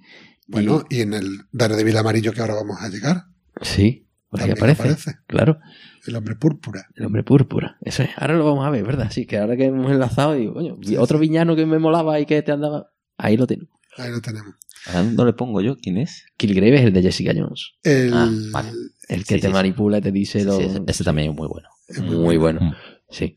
Lo que pasa es que en los cómics es como muy evidente lo del hombre púrpura, porque es que es púrpura. la cara púrpura, el traje púrpura. En, en la serie va vestido con tonos Sí, a- púrpura. además que lo pintan como cuando tú le das a un niño chico el lápiz y empieza ya a hacer rayones para arriba para abajo con un solo color. Pues esa es la cara de, de Además este que... que su maldad es siempre la misma, es llevarse a una mujer a la cama, ¿sabes? No tiene otra obsesión en, en todos los cómics siempre lo mismo. Porque vamos a intentar mantener este programa sin el sello explícito. Pero bueno. ¿Te gustó mucho esa aparición de, de Kingpin entonces, no? Sí, sobre todo es por ese efecto sorpresa. No, a mí en un cómic me... Quizás no, en una película lo ves más normal, ¿no? Pero en un cómic que te sorprenda de esta manera, una página completa, de pronto te ves esas manos por detrás y de pronto, siguiente página, Kingpin ahí en grande. Además que lo, no te hace falta ni que te digan quién es si has visto la serie. Sí. O sea, eh, Lo- si no te pilla un poco de, de nueva si, si no tienes nada de idea de la serie, pero sí. Ahí, ahí es muy importante en los cómics la maquetación de que esas imágenes estén en la página izquierda. Porque si lo pones en la página derecha, me- yo al leer aquí ya estoy viendo la sorpresa. Claro. Es al voltear cuando me tengo que llevar la sorpresa. Si la pones, la maquetación me puede romper el encanto. Que eso se pierde en el digital, claro. Claro. Claro, Mm. eso sí. Pero bueno, igual- igualmente vas a pasar la página. Lo que te pide el digital es que no hay página derecha. En el digital lo que te pierdes son las, las páginas dobles. Eso sí que te lo Sí. pierdes. Ese es el problema. Mm. Pero bueno. Y de todos modos, lo que sí, el tema del tono del cómic, que os parece, eh, esto que sea más duro, más oscuro, más, ¿os mola el tono a Miller? mí, a mí me gusta más. A mí la estética me, me encanta. ¿Os gusta Miller? Pues entonces tendremos que traer estas otras obras que decimos de Batman y tal. ¿no? Sí, sí. Yo lo tengo clarísimo. Pues sí, porque además yo de DC sí que nada. Sí, DC si no es novato. o sea, es- de, de cero. DC es desde cero, ¿no? Vale. Totalmente. DC es Detective Comics, por si no Ah, lo pues mira. sabéis. Otro dato. Aquí se ha visto lo novato que somos realmente. No, pero se Pues ve sí, como sí. más sangriento, ¿no? Más, más explícito eh, este tipo de el cómic este. Mm. Sí, además, ser más Se oscuro. ve en sangre, se ve en- Es- más explícito. Con un rojo, además, que resalta mucho con esa estética tan oscura y demás. Sí, a mí me. Me Me mola, me mola. Te mola. me mola. Damos mi sello de aprobación. que no vale nada, pero. Bueno, pues pasamos entonces a Daredevil Amarillo. Venga, sí. Muy bien. Venga. Vamos ahí. 2001. Recordemos, cuatrilogía de los colores de nuestros amigos Jeff Loeb y Tim Sale, que se componía de Daredevil amarillo, Spider-Man azul, Hulk gris y eh, Capitán América blanco. Blanco. Y ya habíamos comentado que les gusta mucho jugar con este tema. En, en Batman juega con, con las fechas y hacen el arco Halloween, que todo ocurre en, días festivos del año. Y en Superman tienen Superman mm, cuatro estaciones, que juega con las estaciones. Siempre tienen un- alguna temática con la que jugar. Y en este caso, Daredevil amarillo. que dirías, es porque va vestido de amarillo, Porque tiene cirrosis. ¿vale? Pero ya sabemos también que siempre tiene un doble, un doble sentido, ¿no? El azul lo veíamos más claro. Yo también lo vi más Sí. claro de, de Spider-Man. Spider-Man. Sí, pero además Pero es este, que... el amarillo, no. Todavía no sé por qué se, se llama amarillo. por- porque si no ahora- es por el traje, vamos. Ya lo, lo descubriremos. Sí. Ah, Vamos a descubrirlo. Lo que sí, así antes de empezar, te diría que me gusta más el azul. ¿Sí? Ahí lo dejo, ya está. eh. ¿Te gustó más el Spider-Man azul? Sí, me parece un número mucho más redondo. La gente se divide más o menos. De los cuatro, Mm. si tienen que quedarse con uno, se dividen entre estos dos. La verdad es que de los cuatro son los dos mejores. Pero hay mucha gente que le gusta más este que el Spider-Man Mm. y otro al contrario. Yo teniéndole mucho cariño a Daredevil, El otro es más de moquillo, de Sí, lagrimita, ¿no? pero, Y- pero es una historia como más compacta, ¿no? Más, más cerrada. Aquí sigue un. empieza con algo que ya a nosotros nos suena, que es con ese querida Karen. ¿no? Y ya, ya se ve que que es es grabadora o algo. o carta, ¿no? Es decir, esto es un, un flashback, un repaso a la historia dirigido a, en este caso, a Karen Page, que se entiende desde el principio, ¿no? Y, y nada, que se ve que, que muere también, ¿no? Es como ese paralelismo en el que es una, cuentas una historia a una persona muerta. Repasas tu vida en torno a eso. Que eso, digamos, es. Estamos diciendo lo de los spoilers, ¿no? Eh, esto es una obra del 2001 y todo el tema este de la, de la muerte de, de Karen es que eso ocurre en el número 5 del volumen 2 de Daredevil, que eso es de 1999. de una obra escrita por Kevin Smith y dibujada por Joe Quesada. Y ahí es donde ocurre la muerte de, de Karen. Claro, como eso es 1999, ellos Esto en el posterior. 2001. 2001 hacen esta, esta A mí ahí sí me pilla. no- No. Eso sí, un spoiler para mí, que yo no, No, tenía ni idea. Yo lo que sí tenía información es con el Born Again, en el que eh, sale aquí Karen, a- si no recuerdo mal, la adicta a las drogas y hecha mierda.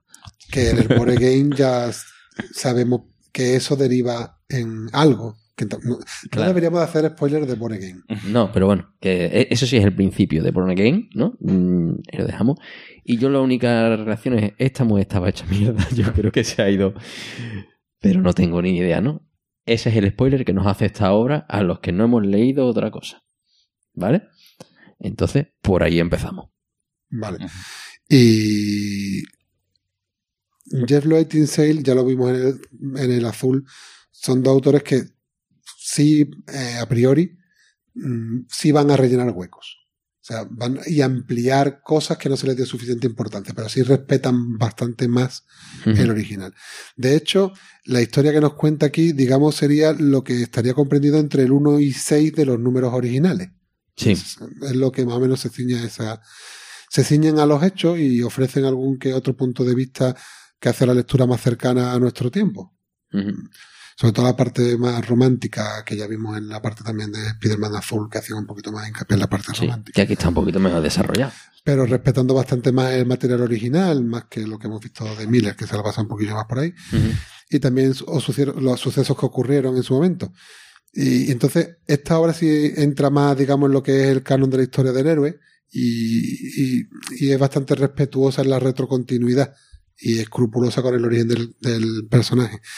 Lo de Miller, lo que pasa es que mm, gustó tanto que como que se acepta el reboot, digamos, ¿no? Se, se acepta ya como canon. pero que, claro, mm, si ahora, vale, aceptamos todo la asistencia de Electra, aceptamos Stick, pero estos pequeños detalles de, pero estaba Foggy o no en la batalla del padre, pero eh, eso todavía hay foros que debaten sobre esto. Claro. ¿Cuál es el canon en ese sentido? Pues hay debate que no vamos nosotros a poder resolver. ¿Vale? Bueno, Matt escribe una carta a Karen y Peter, en el caso del Spider-Man Azul, estaba grabando una cinta. En todos estos cómics siempre hay esa dinámica, algo que nos está marcando. Un narrador, que es el propio personaje que cuenta la historia tal y como ese personaje la entiende. Que eso en cierta forma, ya lo hablamos en su momento, que te da ese margen de el que la lleva la entiende, ¿no? Sí, es en primera persona y, bueno, Y claro. para, para meterse dentro del personaje, ¿no? De las cosas que, Sí. le han calado la Y- historia. Y que también te permite tener ciertas inconsistencias. Una cosa es lo que ha pasado y otra cosa es lo, lo que ¿Cómo se- lo has percibido? Exacto. Entonces aquí hay muchos, eh, muchos detalles, ¿no?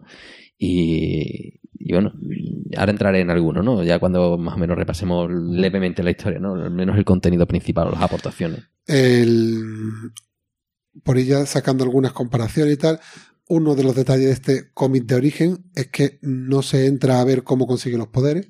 En este cómic no se sabe cómo consigue los poderes Ujú. Daredevil. Aquí de eso no se habla. Mm, aquí Matt ya estudia Derecho y, y vive con Foggy cuando ocurre el incidente de su padre, que hemos dicho que respeta el cómic original. Aquí sí que se inventan algo, pero digo, com- complementa, porque en el cómic original decimos que estas cosas le dan poca importancia. Aquí vemos que el padre les regala la bata de combate de color amarillo. Sí. Y entonces con esa con la que él se fabrica el traje. En el cómic original él cogía unas camisetas viejas, decía, de un, ba- de un baúl. He cogido camisetas viejas. Pues ellos lo que han hecho es darle un poquito más de peso a eso. Más Sí. sentimentalismo. Sí, asociar ese color amarillo que entre otras cosas le delataba en mitad de la noche. Pero en el cómic original no había relación con su padre. Estos son unos sentimentalistas. Eh, Hombre, claro. en los cómics hemos visto que hay una carga sentimental siempre importante. Moquete. Oye, eh, que, que por cierto, Batallador Murdo también tiene los, los gallumbos de combate amarillos. Claro, porque están queriendo hacer ver que es como que hay una simbología de como de un recuerdo hacia su padre Sí. en todo momento. Pero bueno, Y se refuerza mucho mm, eso, la escena con la bata amarilla y negra, ¿no? Y se hace mucho. Hay mucha estética amarilla en, en ese. Fíjate, en la El- pared. la pared del, del cuarto donde estudia en la universidad es amarilla. Sí, que- eso, pero eso ya porque también juegan con lo del tema del título que intenta que sea el color predominante. Claro, exacto. Entonces eso ya lo vamos viendo en, la, en algunos elementos estéticos que son, que son relevantes, ¿no? Después, mm, bueno, comentar por el tema de cómo Joan respeta el, el cameo de los cuatro fantásticos, que corresponde, como tú viste en el Tochal, al número 2, que has comentado antes tú a lo del tema de los comentarios de su store, aquí también lo vemos. Sí, Son su, su primer cliente. eh, el primer cliente del buffet es la aparición de los cuatro fantásticos. que aparece la más. eh, Eh, la cosa. la cosa por la ventana, Sí. ¿vale? que se mete. Para que le arregle los papeles del edificio. Eso, para que le mire los papeles del alquiler. ¿Sabes? Y sí, y, justo antes de eso, que aquí ya que estamos hablando un poco de consistencias e inconsistencias, ¿no? Cuando, eh, cuando muere el, el arreglador, ¿no? Lo hace sobre la vía del tren Mm. y cambia la aguja de la vía para que no lo atropelle el tren. Está más bueno todavía. Sí, es- es que, que esto, que en el original, en los dos anteriores que hemos visto, tanto el número uno como en el anterior, él muere en el andén. Ahí queda. Sí, sí. Y, y, hay- y aquí sí hay una diferencia, porque en el caso de lo de Slade, que lo comenté antes para poder hacer referencia ahora, que dijimos en el original, al final del cómic le ofrece, Slade dice que quiere que sea su defensa y ellos rechazan a Slade. Hmm. Pero aquí sí va Matt a la cárcel a hablar con Slade y le ofrece un acuerdo. Sí. Y hablando de los pistachos, ¿no? Sí. Y aquí sí digamos que podría haber una diferencia con el cómic original. Sí. Pero bueno. tampoco nos. Ya dijimos en el Spider-Man azul que ellos cuando meten algún cambio, Mm. tampoco es que nos cree mucho, mucho ruido, ¿no? Sí. Después vemos apariciones de villanos clásicos como el Búho, Electro. Comentar aquí que Daredevil y Spider-Man comparten muchos villanos. Sí. Comparten muchos villanos. Kingpin, Búho, Electro son villanos de Spider-Man y Daredevil. Villanos urbanos. Sí, Electro es el número 2, el Búho es el número 3 original, y aquí los va los bailando. Es decir, sigue esa secuencia, lo que tú comentabas al principio, del 1 al 6, que va siguiendo la, la secuencia de los personajes, ¿no? El tema de cómo asiste Matt a la ejecución de Slade en la silla eléctrica. Mm. Eso, bueno, lo meten ellos también para la parte sentimental, como él como quiere ir a ver la venganza de su padre Mm. y va después llorando a su casa y tal, ¿no? Ellos van metiendo como trozos de historia que no estaban escritas y Mm, después la parte toda la parte sentimental de cómo este triángulo, ¿no? Como Foggy pretende pedirle la mano a Karen pero Karen está enamorada de Daredevil y se produce el rescate de Karen hacia el búho y se decepciona a Foggy y bueno, ese triángulo amoroso, ¿no? Que se produce, se produce ahí, ¿no? Sí, que mantiene un poco ya en otro tono, con un poco más de, de matices que el original, que era muy, muy simple, Sí. ¿no? Que, Es una historia de amor, pero ya contada en el 2001, entonces sí, evidentemente. es diferente. ¿no? Y aquí lo que sí destaca mucho es el rubio de Karen. Mira, el amarillo te lo, te lo facilita. Claro, es decir, aquí es es que estoy haciendo ahí una, una visión rápida sobre los distintos elementos, ¿no? Estoy, estoy buscando el amarillo así por Sí. encima, ¿no? Que al margen de ese traje original, ¿no? Que, que ya sí que empieza a utilizarlo en el combate contra, contra Electro y demás, ¿no? Eh, luego el, el pelo, ¿no? Ese pelo amarillo, de, el rubio de, de Karen Page, ¿no? Fíjate si, si respetan la obra original, que incluso eh, aquí nuestro amigo Tim Sale eh, introduce al, al matador. Aparece también el matador en esta obra. En una sola viñeta, ¿no? Sí, sí, pero No. que podrían habérselo ahorrado y lo meten también a- al matador en una, en una cabecera de, de una viñeta, pero consta, como diciendo, estuvo ahí. Estuvo en la historia original y aquí lo, lo mencionamos también nosotros. Aunque sea una viñeta, que ahí se refleja la porquería que hicieron, ¿no? Pero bueno, Sí. por mantener la coherencia, ¿no? Aquí hay una cosa cuando, cuando con el búho se mete bajo el agua. agua, ¿no? Que, que aquí no tiene mucha, mucha importancia, ¿no? Pero sí que se ve que en el agua mm, Daredevil es como los Gremlins. que no hay que mojarlo. El sonar, El su, sonar- radar, su radar no funciona como sonar. A lo mejor por eso se ducha poco, ¿no? Pero, pero luego sí que, evidentemente, con el combate contra Namor, mm, pues tiene su, su impacto. Claro. Y es algo que, que es relevante, ¿no? Así que ahí tenemos parte de su kriptonita. Y yo avanzaría ya a la parte de la aparición que hemos dicho antes de Kilgrave, del hombre púrpura. Aquí no me cuadra mucho el tema cómo gestionan la inmunidad que tiene Daredevil hacia el poder de Kilgrave, porque Sí. dicen que es que el poder de Kilgrave es porque es el aura eh, y como él es ciego, pues entonces la- no, no le afecta el aura de- del hombre púrpura. Pero le afecta. Es que realmente en el, en el original, ¿no? En el número 5, o el 4, ya no recuerdo. Bueno, mm, sí le afecta por momentos, pero no al mismo nivel que el resto, ¿no? Entonces Sí. te dice, bueno. Y luego que, bueno, a- a- aquí el, el cómo lo derrota es un poquito mejor, digamos. Ah, es mejor. Pero es lo envuelvo para regalo, ¿sabes? Mm. Es tristísimo. Ya. Además, bueno, en, en el original se lo sacaba del, del palo, ¿no? De, que el, el- el bastón le servía en un estercolero. Lo mismo metía una grabadora que, que lo convertía en un boomerang doblándolo No sé, 90 grados. Yo la conclusión que saco de aquí es que, haciendo referencia a, a ese villano que hemos disfrutado en Jessica Jones, Mm. Sí, la verdad es que No tiene nada que ver. queda totalmente desdibujado. ¿no? sí. Y además que en ¿Cómo? Jessica Jones, la de tiempo que tardan en averiguar Aquí es ¿Cómo muy sencillo. cómo cargárselo, ¿no? Y aquí de repente lo envuelvo para regalo con una bandera de- del hotel, ¿no? Porque, Mm. bueno, en el original era con un plástico que había encontrado por ahí que lo había metido dentro del, del bastón, ¿vale? Esa bandera la llevaba en el bastón. Era, era, aquello era lamentable. En el bastón, tú dices que yo se ha envuelto una bandera de 5 metros, mm, ¿cómo lo va a meter en el bastón dentro, no? Eh, Esto con superpo- superpoderes también. ¿no? Sí, que era como MacGyver, ¿no? De repente, eso, a- aquí ya sí que el, el bastón, por ejemplo, eh, tiene, tiene ese gancho, ¿no? Que le permite volar. Es que lo convierte en un alter ego de Spider-Man. Sí, es como cuando echa las redes Claro, es, ya va uniéndose a los edificios, ¿no? Y volando. Claro. Pues esto es parecido. es lo mismo, solo que en Mm. vez de pegarse en cualquier lado, tiene que coger algún sitio en el tejado, ¿no? Mm. Pero, pero bueno, mm, ese es en, en el origen sí se ve mucho más claro y a mí, a mí me resultó un canteo, ¿no? De repente me fabrico un boomerang doblando el palo 90 grados.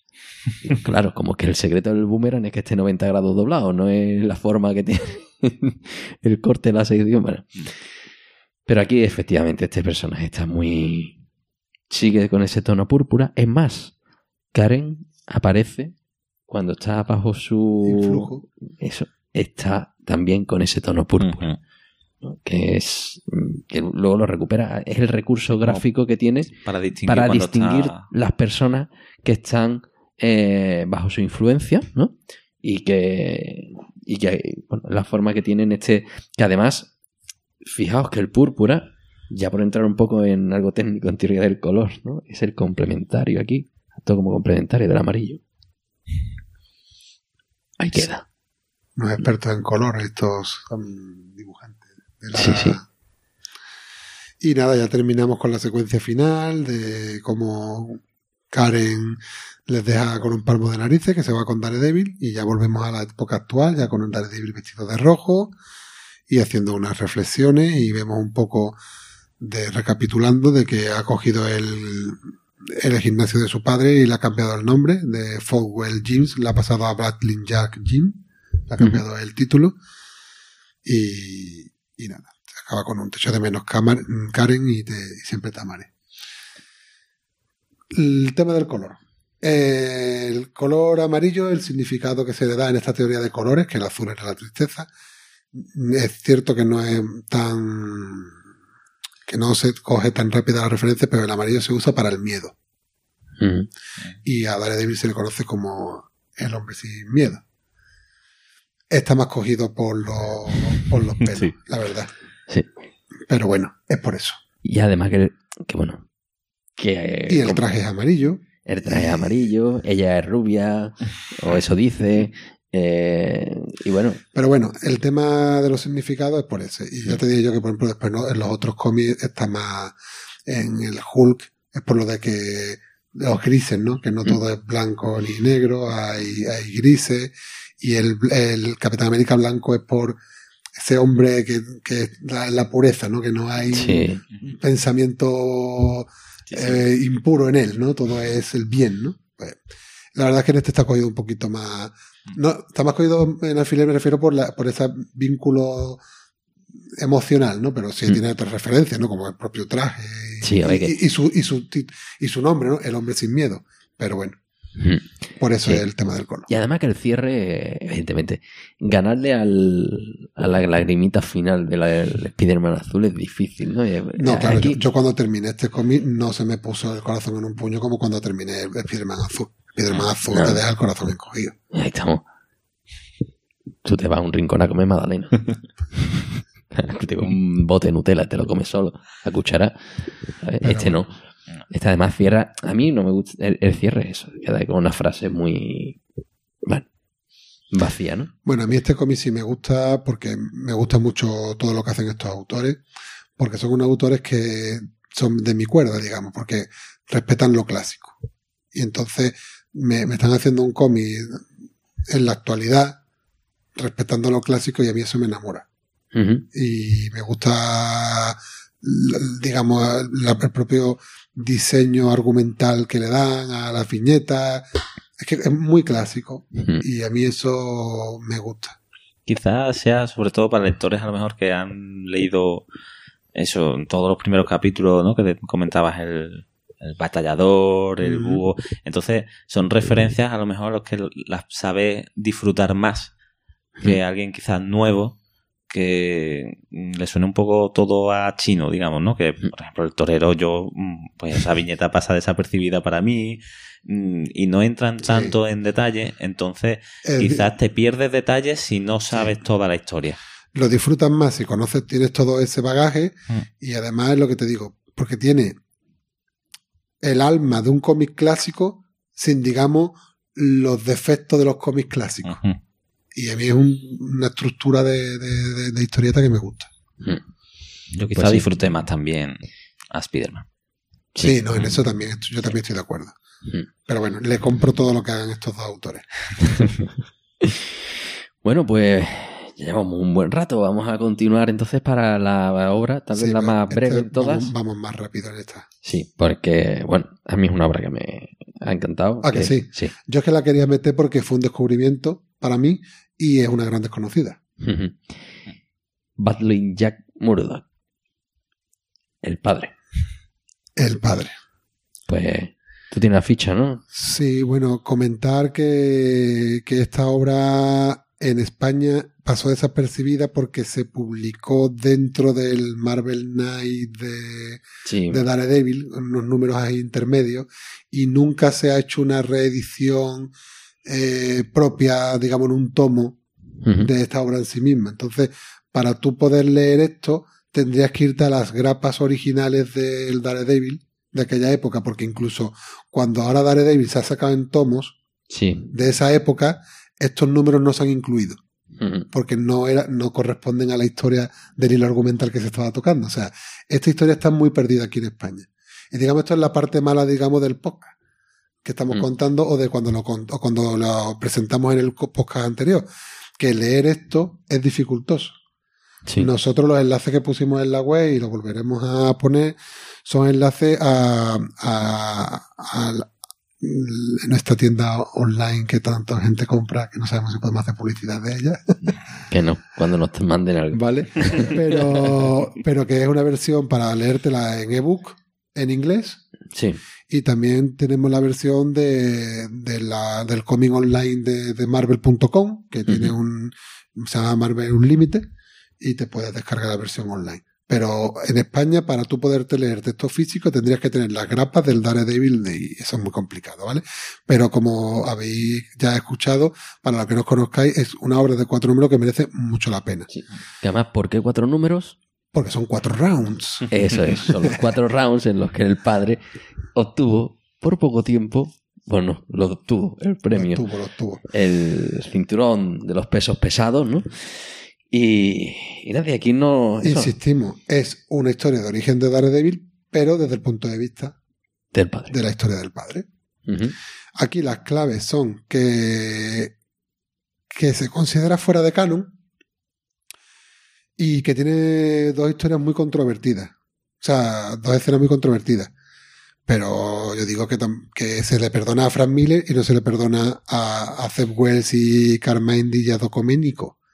Porque la gente no le gusta nada de esta obra lo de que el padre golpea al hijo. ¿Vale? Pero eso ya en la obra de Miller ocurre. Ya salió. Sí, sí, es un nuevo. ¿vale? Y a Miller se le perdona. Y, y después el tema de cómo termina la obra.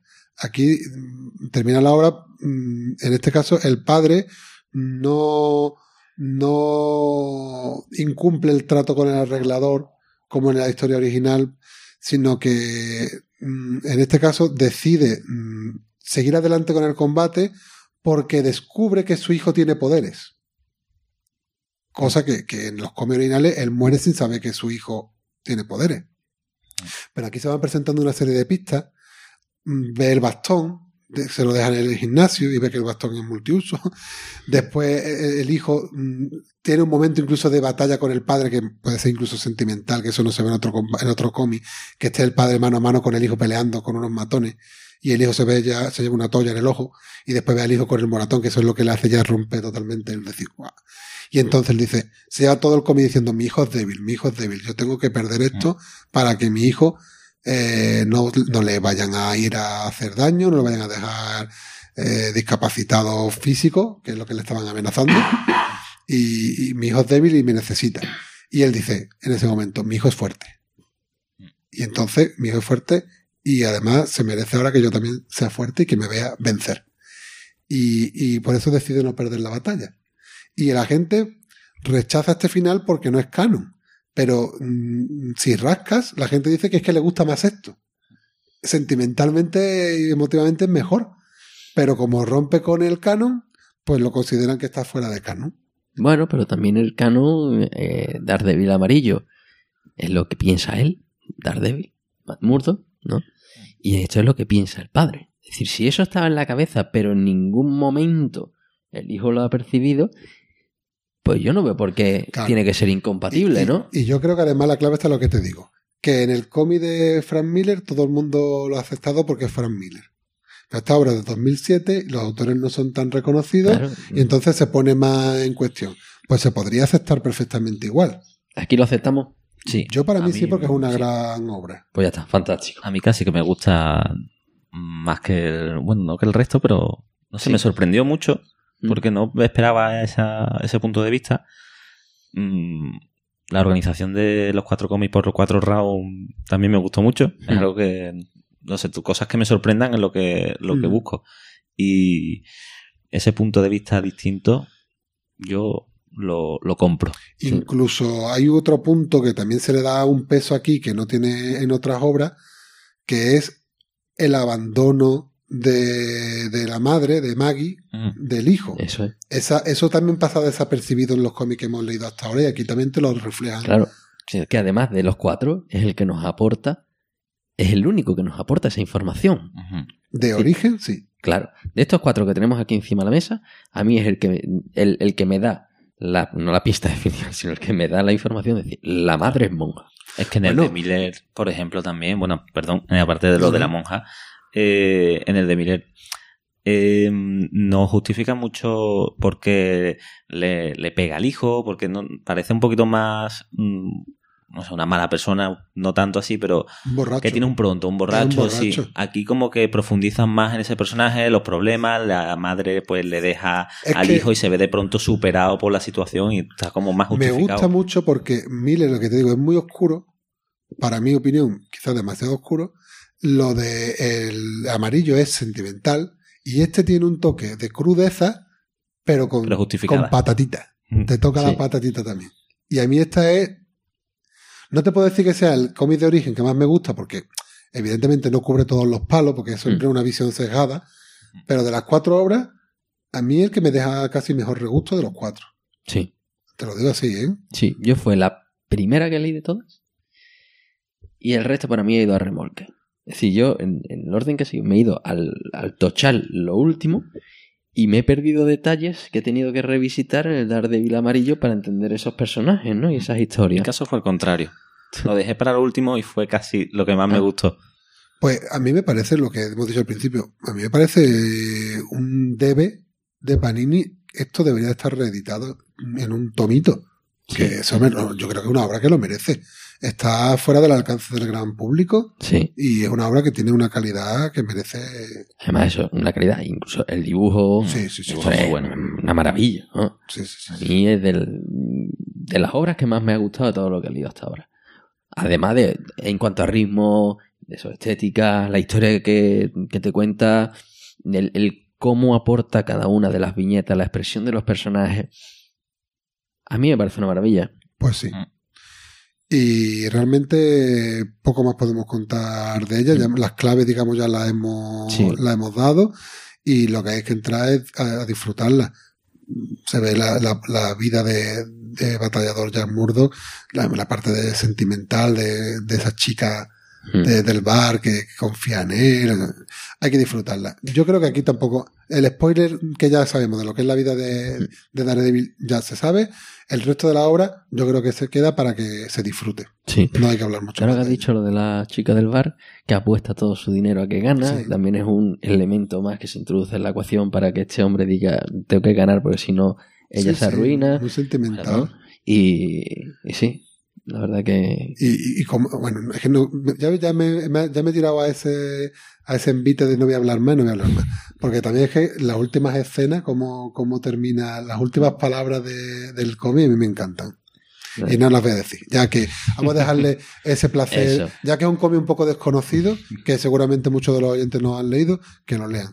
Porque eh, eh, esta, esto, Fin.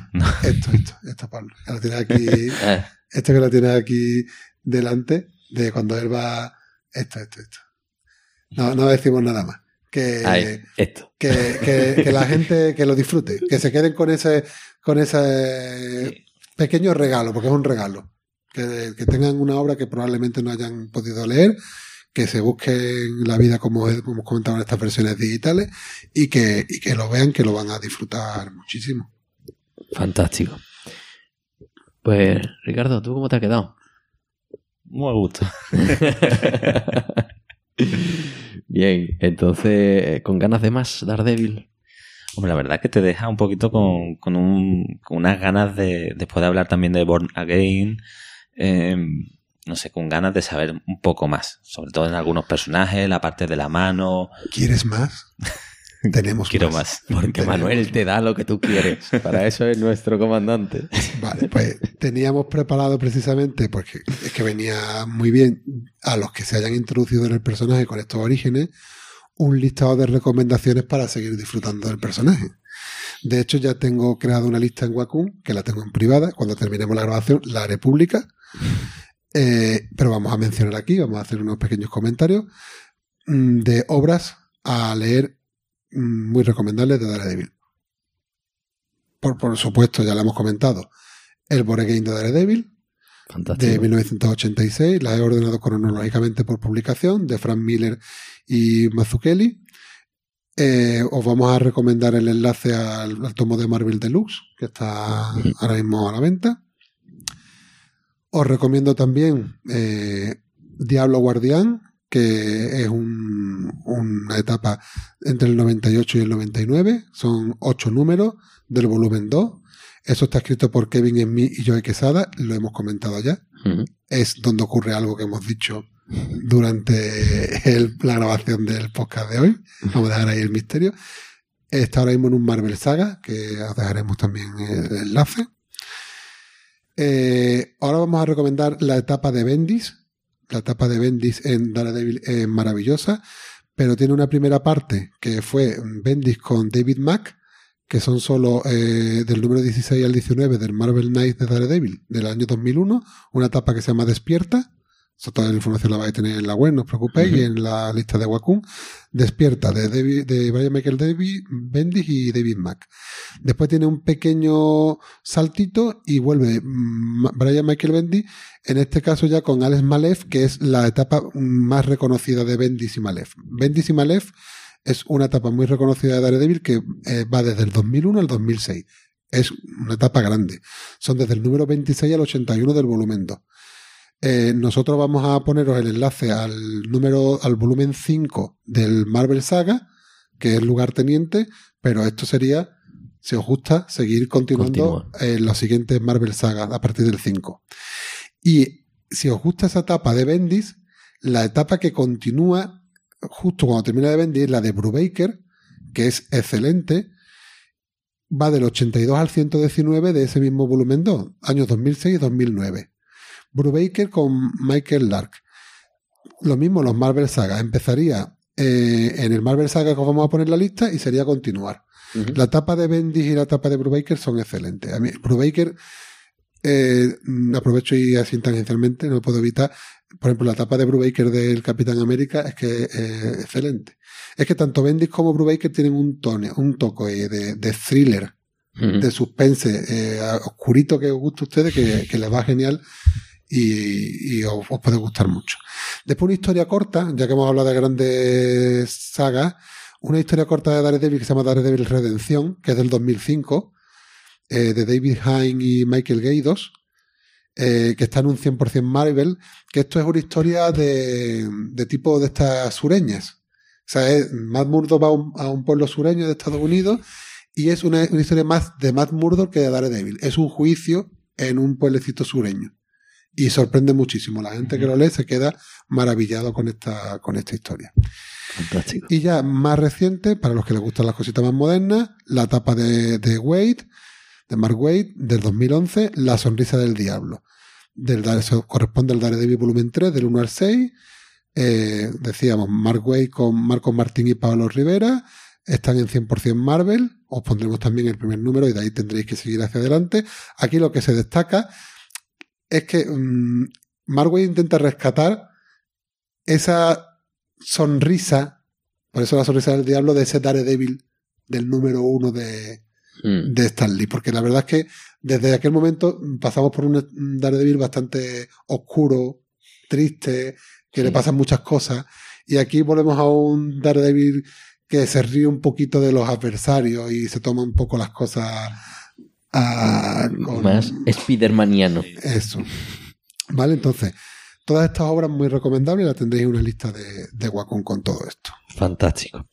Pues antes de continuar con, bueno, con nuestra recomendación para, bueno, cuál va a ser nuestra lectura para el siguiente número, Vamos a. Vamos a destapar un Sí. archivo clasificado. Sí, que tú me lo dijiste esto el otro día y me dejaste todo loco. Esto me, me ha costado, tengo un topo infiltrado eh, en la CIA y me ha pasado una información que quiero compartir. Pues adelante. Si Porque- mañana nos vienen los hombres de negro a, a- a- a evitar que saquemos el, el podcast, porque es una curiosidad muy impactante. Eh, Traigo unas pizzas. Hay una relación entre el origen de las tortugas ninja y Daredevil. ¿Qué dice? yo ya lo he escuchado, pero De está bien se, tener de hecho, aquí- se lo voy a contar a él Cuéntaselo a él. porque queremos tener el feedback directo de nuestros oyentes. Eh, y tú me dirás... ¿Qué esto- tiene que ver? Vamos a ver. Vamos a ver. Es que está claro. Vamos a ver. Cuando Daredevil le golpea en la cara esas sustancias radioactivas y tal, eh, eh, esa sustancia viscosa y tal, se filtra a las cloacas y, y cae en las tortugas. ¿No lo ves claro? lo veo muy cogido por, por- con pinzas. ¿no? Ah, ¿lo ves cogido con pinzas? Pero aún hay más. Ah, ¿Que te parece que está sacado de la manga? No, no, pues te voy a dar más datos, Pablo. Te vamos a dar sí. más datos. Vamos a ver. Yo no me lo creía al principio. ¿Cómo pero- se llama el clan al que se enfrenta Daredevil? ¿El clan de los ninjas? La mano. Vale. ¿Cómo se llama el clan al que se enfrenta a las tortugas ninjas? Uf, ahí me has pillado. El clan del pie. y eso es, es cierto. Si no lo sabes, yo te lo garantizo a ti. ¿Y cómo hemos dicho que se llama el maestro de Daredevil? Eh, Tick, stick. que es palo. Palo. ¿Y cómo se llama el maestro de las tortugas ninja? Yo que no me acuerdo. Astilla. Astilla. De tal Y ahora, palo. y ahora Hombre. dirás que me lo estoy sacando de la manga también todo esto. Hombre, cojea, ¿no? Cojea. Bueno, dejando la broma, lo que está claro es que los autores de las tortugas ninja, que se llaman Kevin Eastman y Peter Laird, Se basaron en datos. evidentemente tuvieron una inspiración eh, en Daredevil Qué bueno. y, y tuvieron esa coñita que ha pasado desapercibida para, para muchos Totalmente. y, y que aquí os traemos para que, que disfrutéis porque es muy, muy simpática, ¿no? No te lo esperas para nada. No, No tiene verdad- nada que ver. la verdad es que no. El otro día me tuvo que llamar para decirme esto. A las 4 de la mañana. bueno, pues antes de, mm, de entrar en la fase de cierre, digamos, vamos a por la próxima lectura, si te parece bien. Sí. Que aquí, eh, digamos que ya tenemos apalabrado e invitado para el siguiente programa y no solo nos tendremos que poner tú y yo de acuerdo, Manuel, sino que también tendremos que contar con Mariano Pérez Caro, un fielísimo, se dice fielísimo, Si no lo decimos, lo vamos a decir. venga, fielísimo oyente que, que ha recuperado el, el gusto por el, por el cómic y nos dice que, que quiere que hablemos de Secret Wars. Perfecto. Sí, que además empecé a leerlo. Está leído. Está leído. Ah, Las Secret Wars originales, porque ha habido otras posteriores, y las Secret Wars en plural, porque sabes que hay un Secret War que a ti no te gusta el dibujo. Eso es.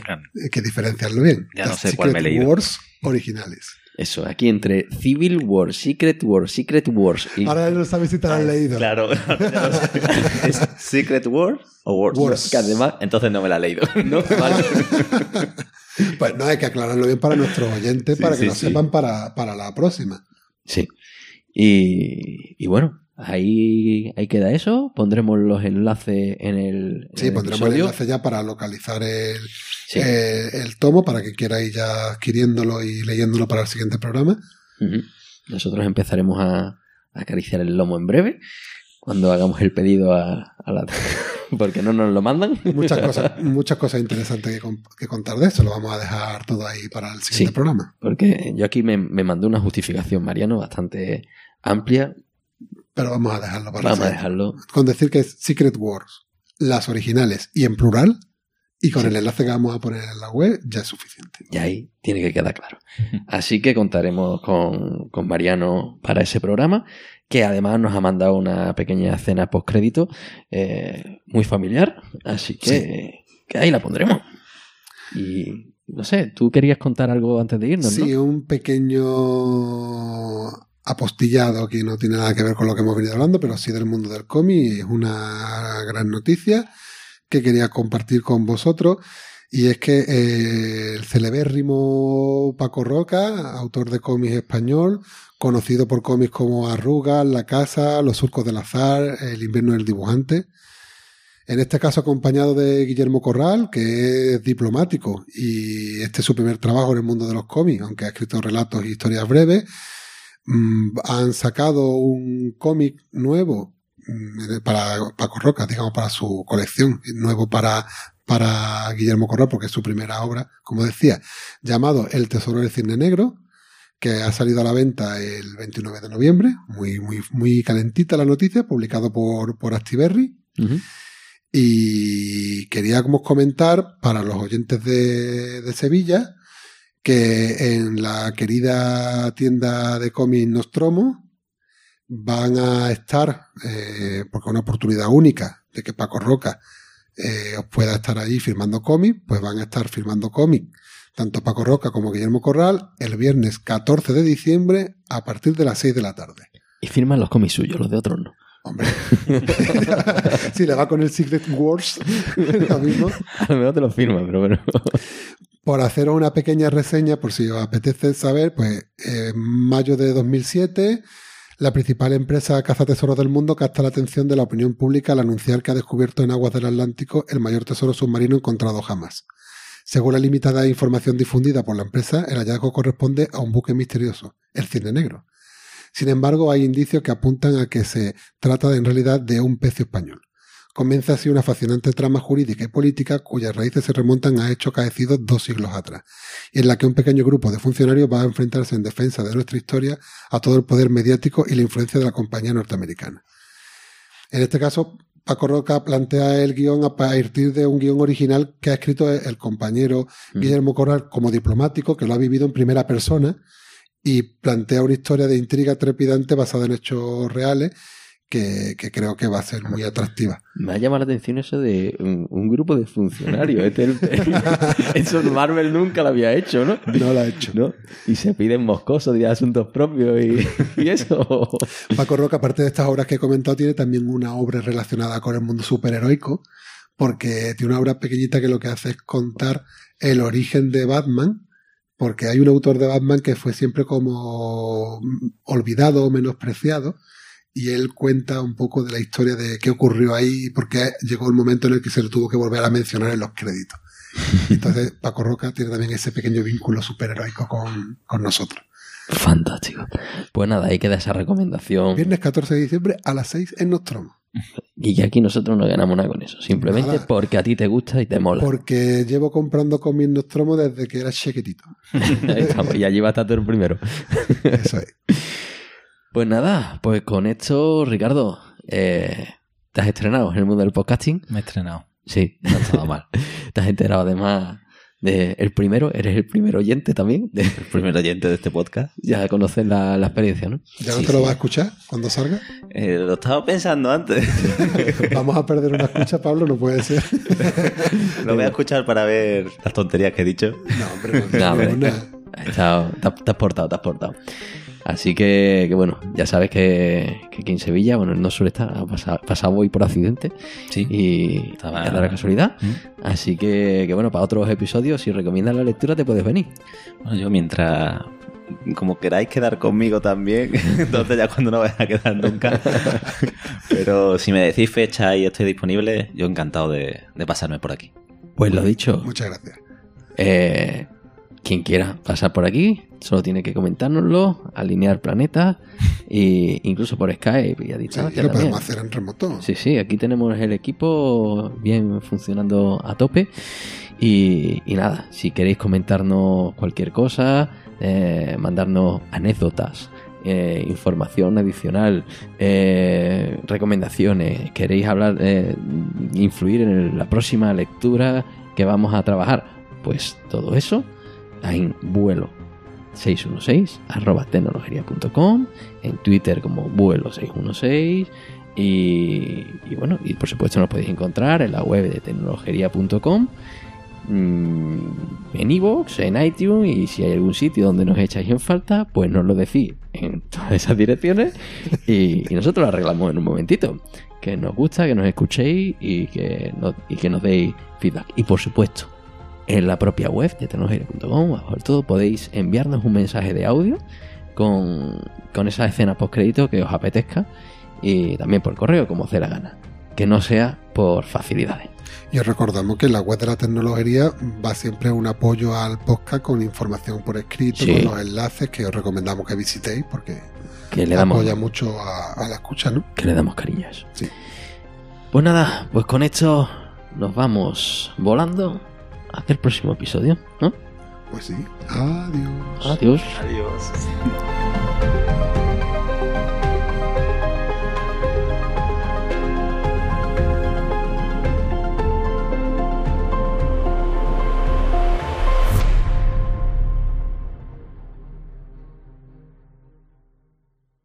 Bueno, pues ya hemos terminado de escuchar el vuelo 616. ¿Te ha gustado, Guillermo? Sí, ¿Y ahora qué hacemos?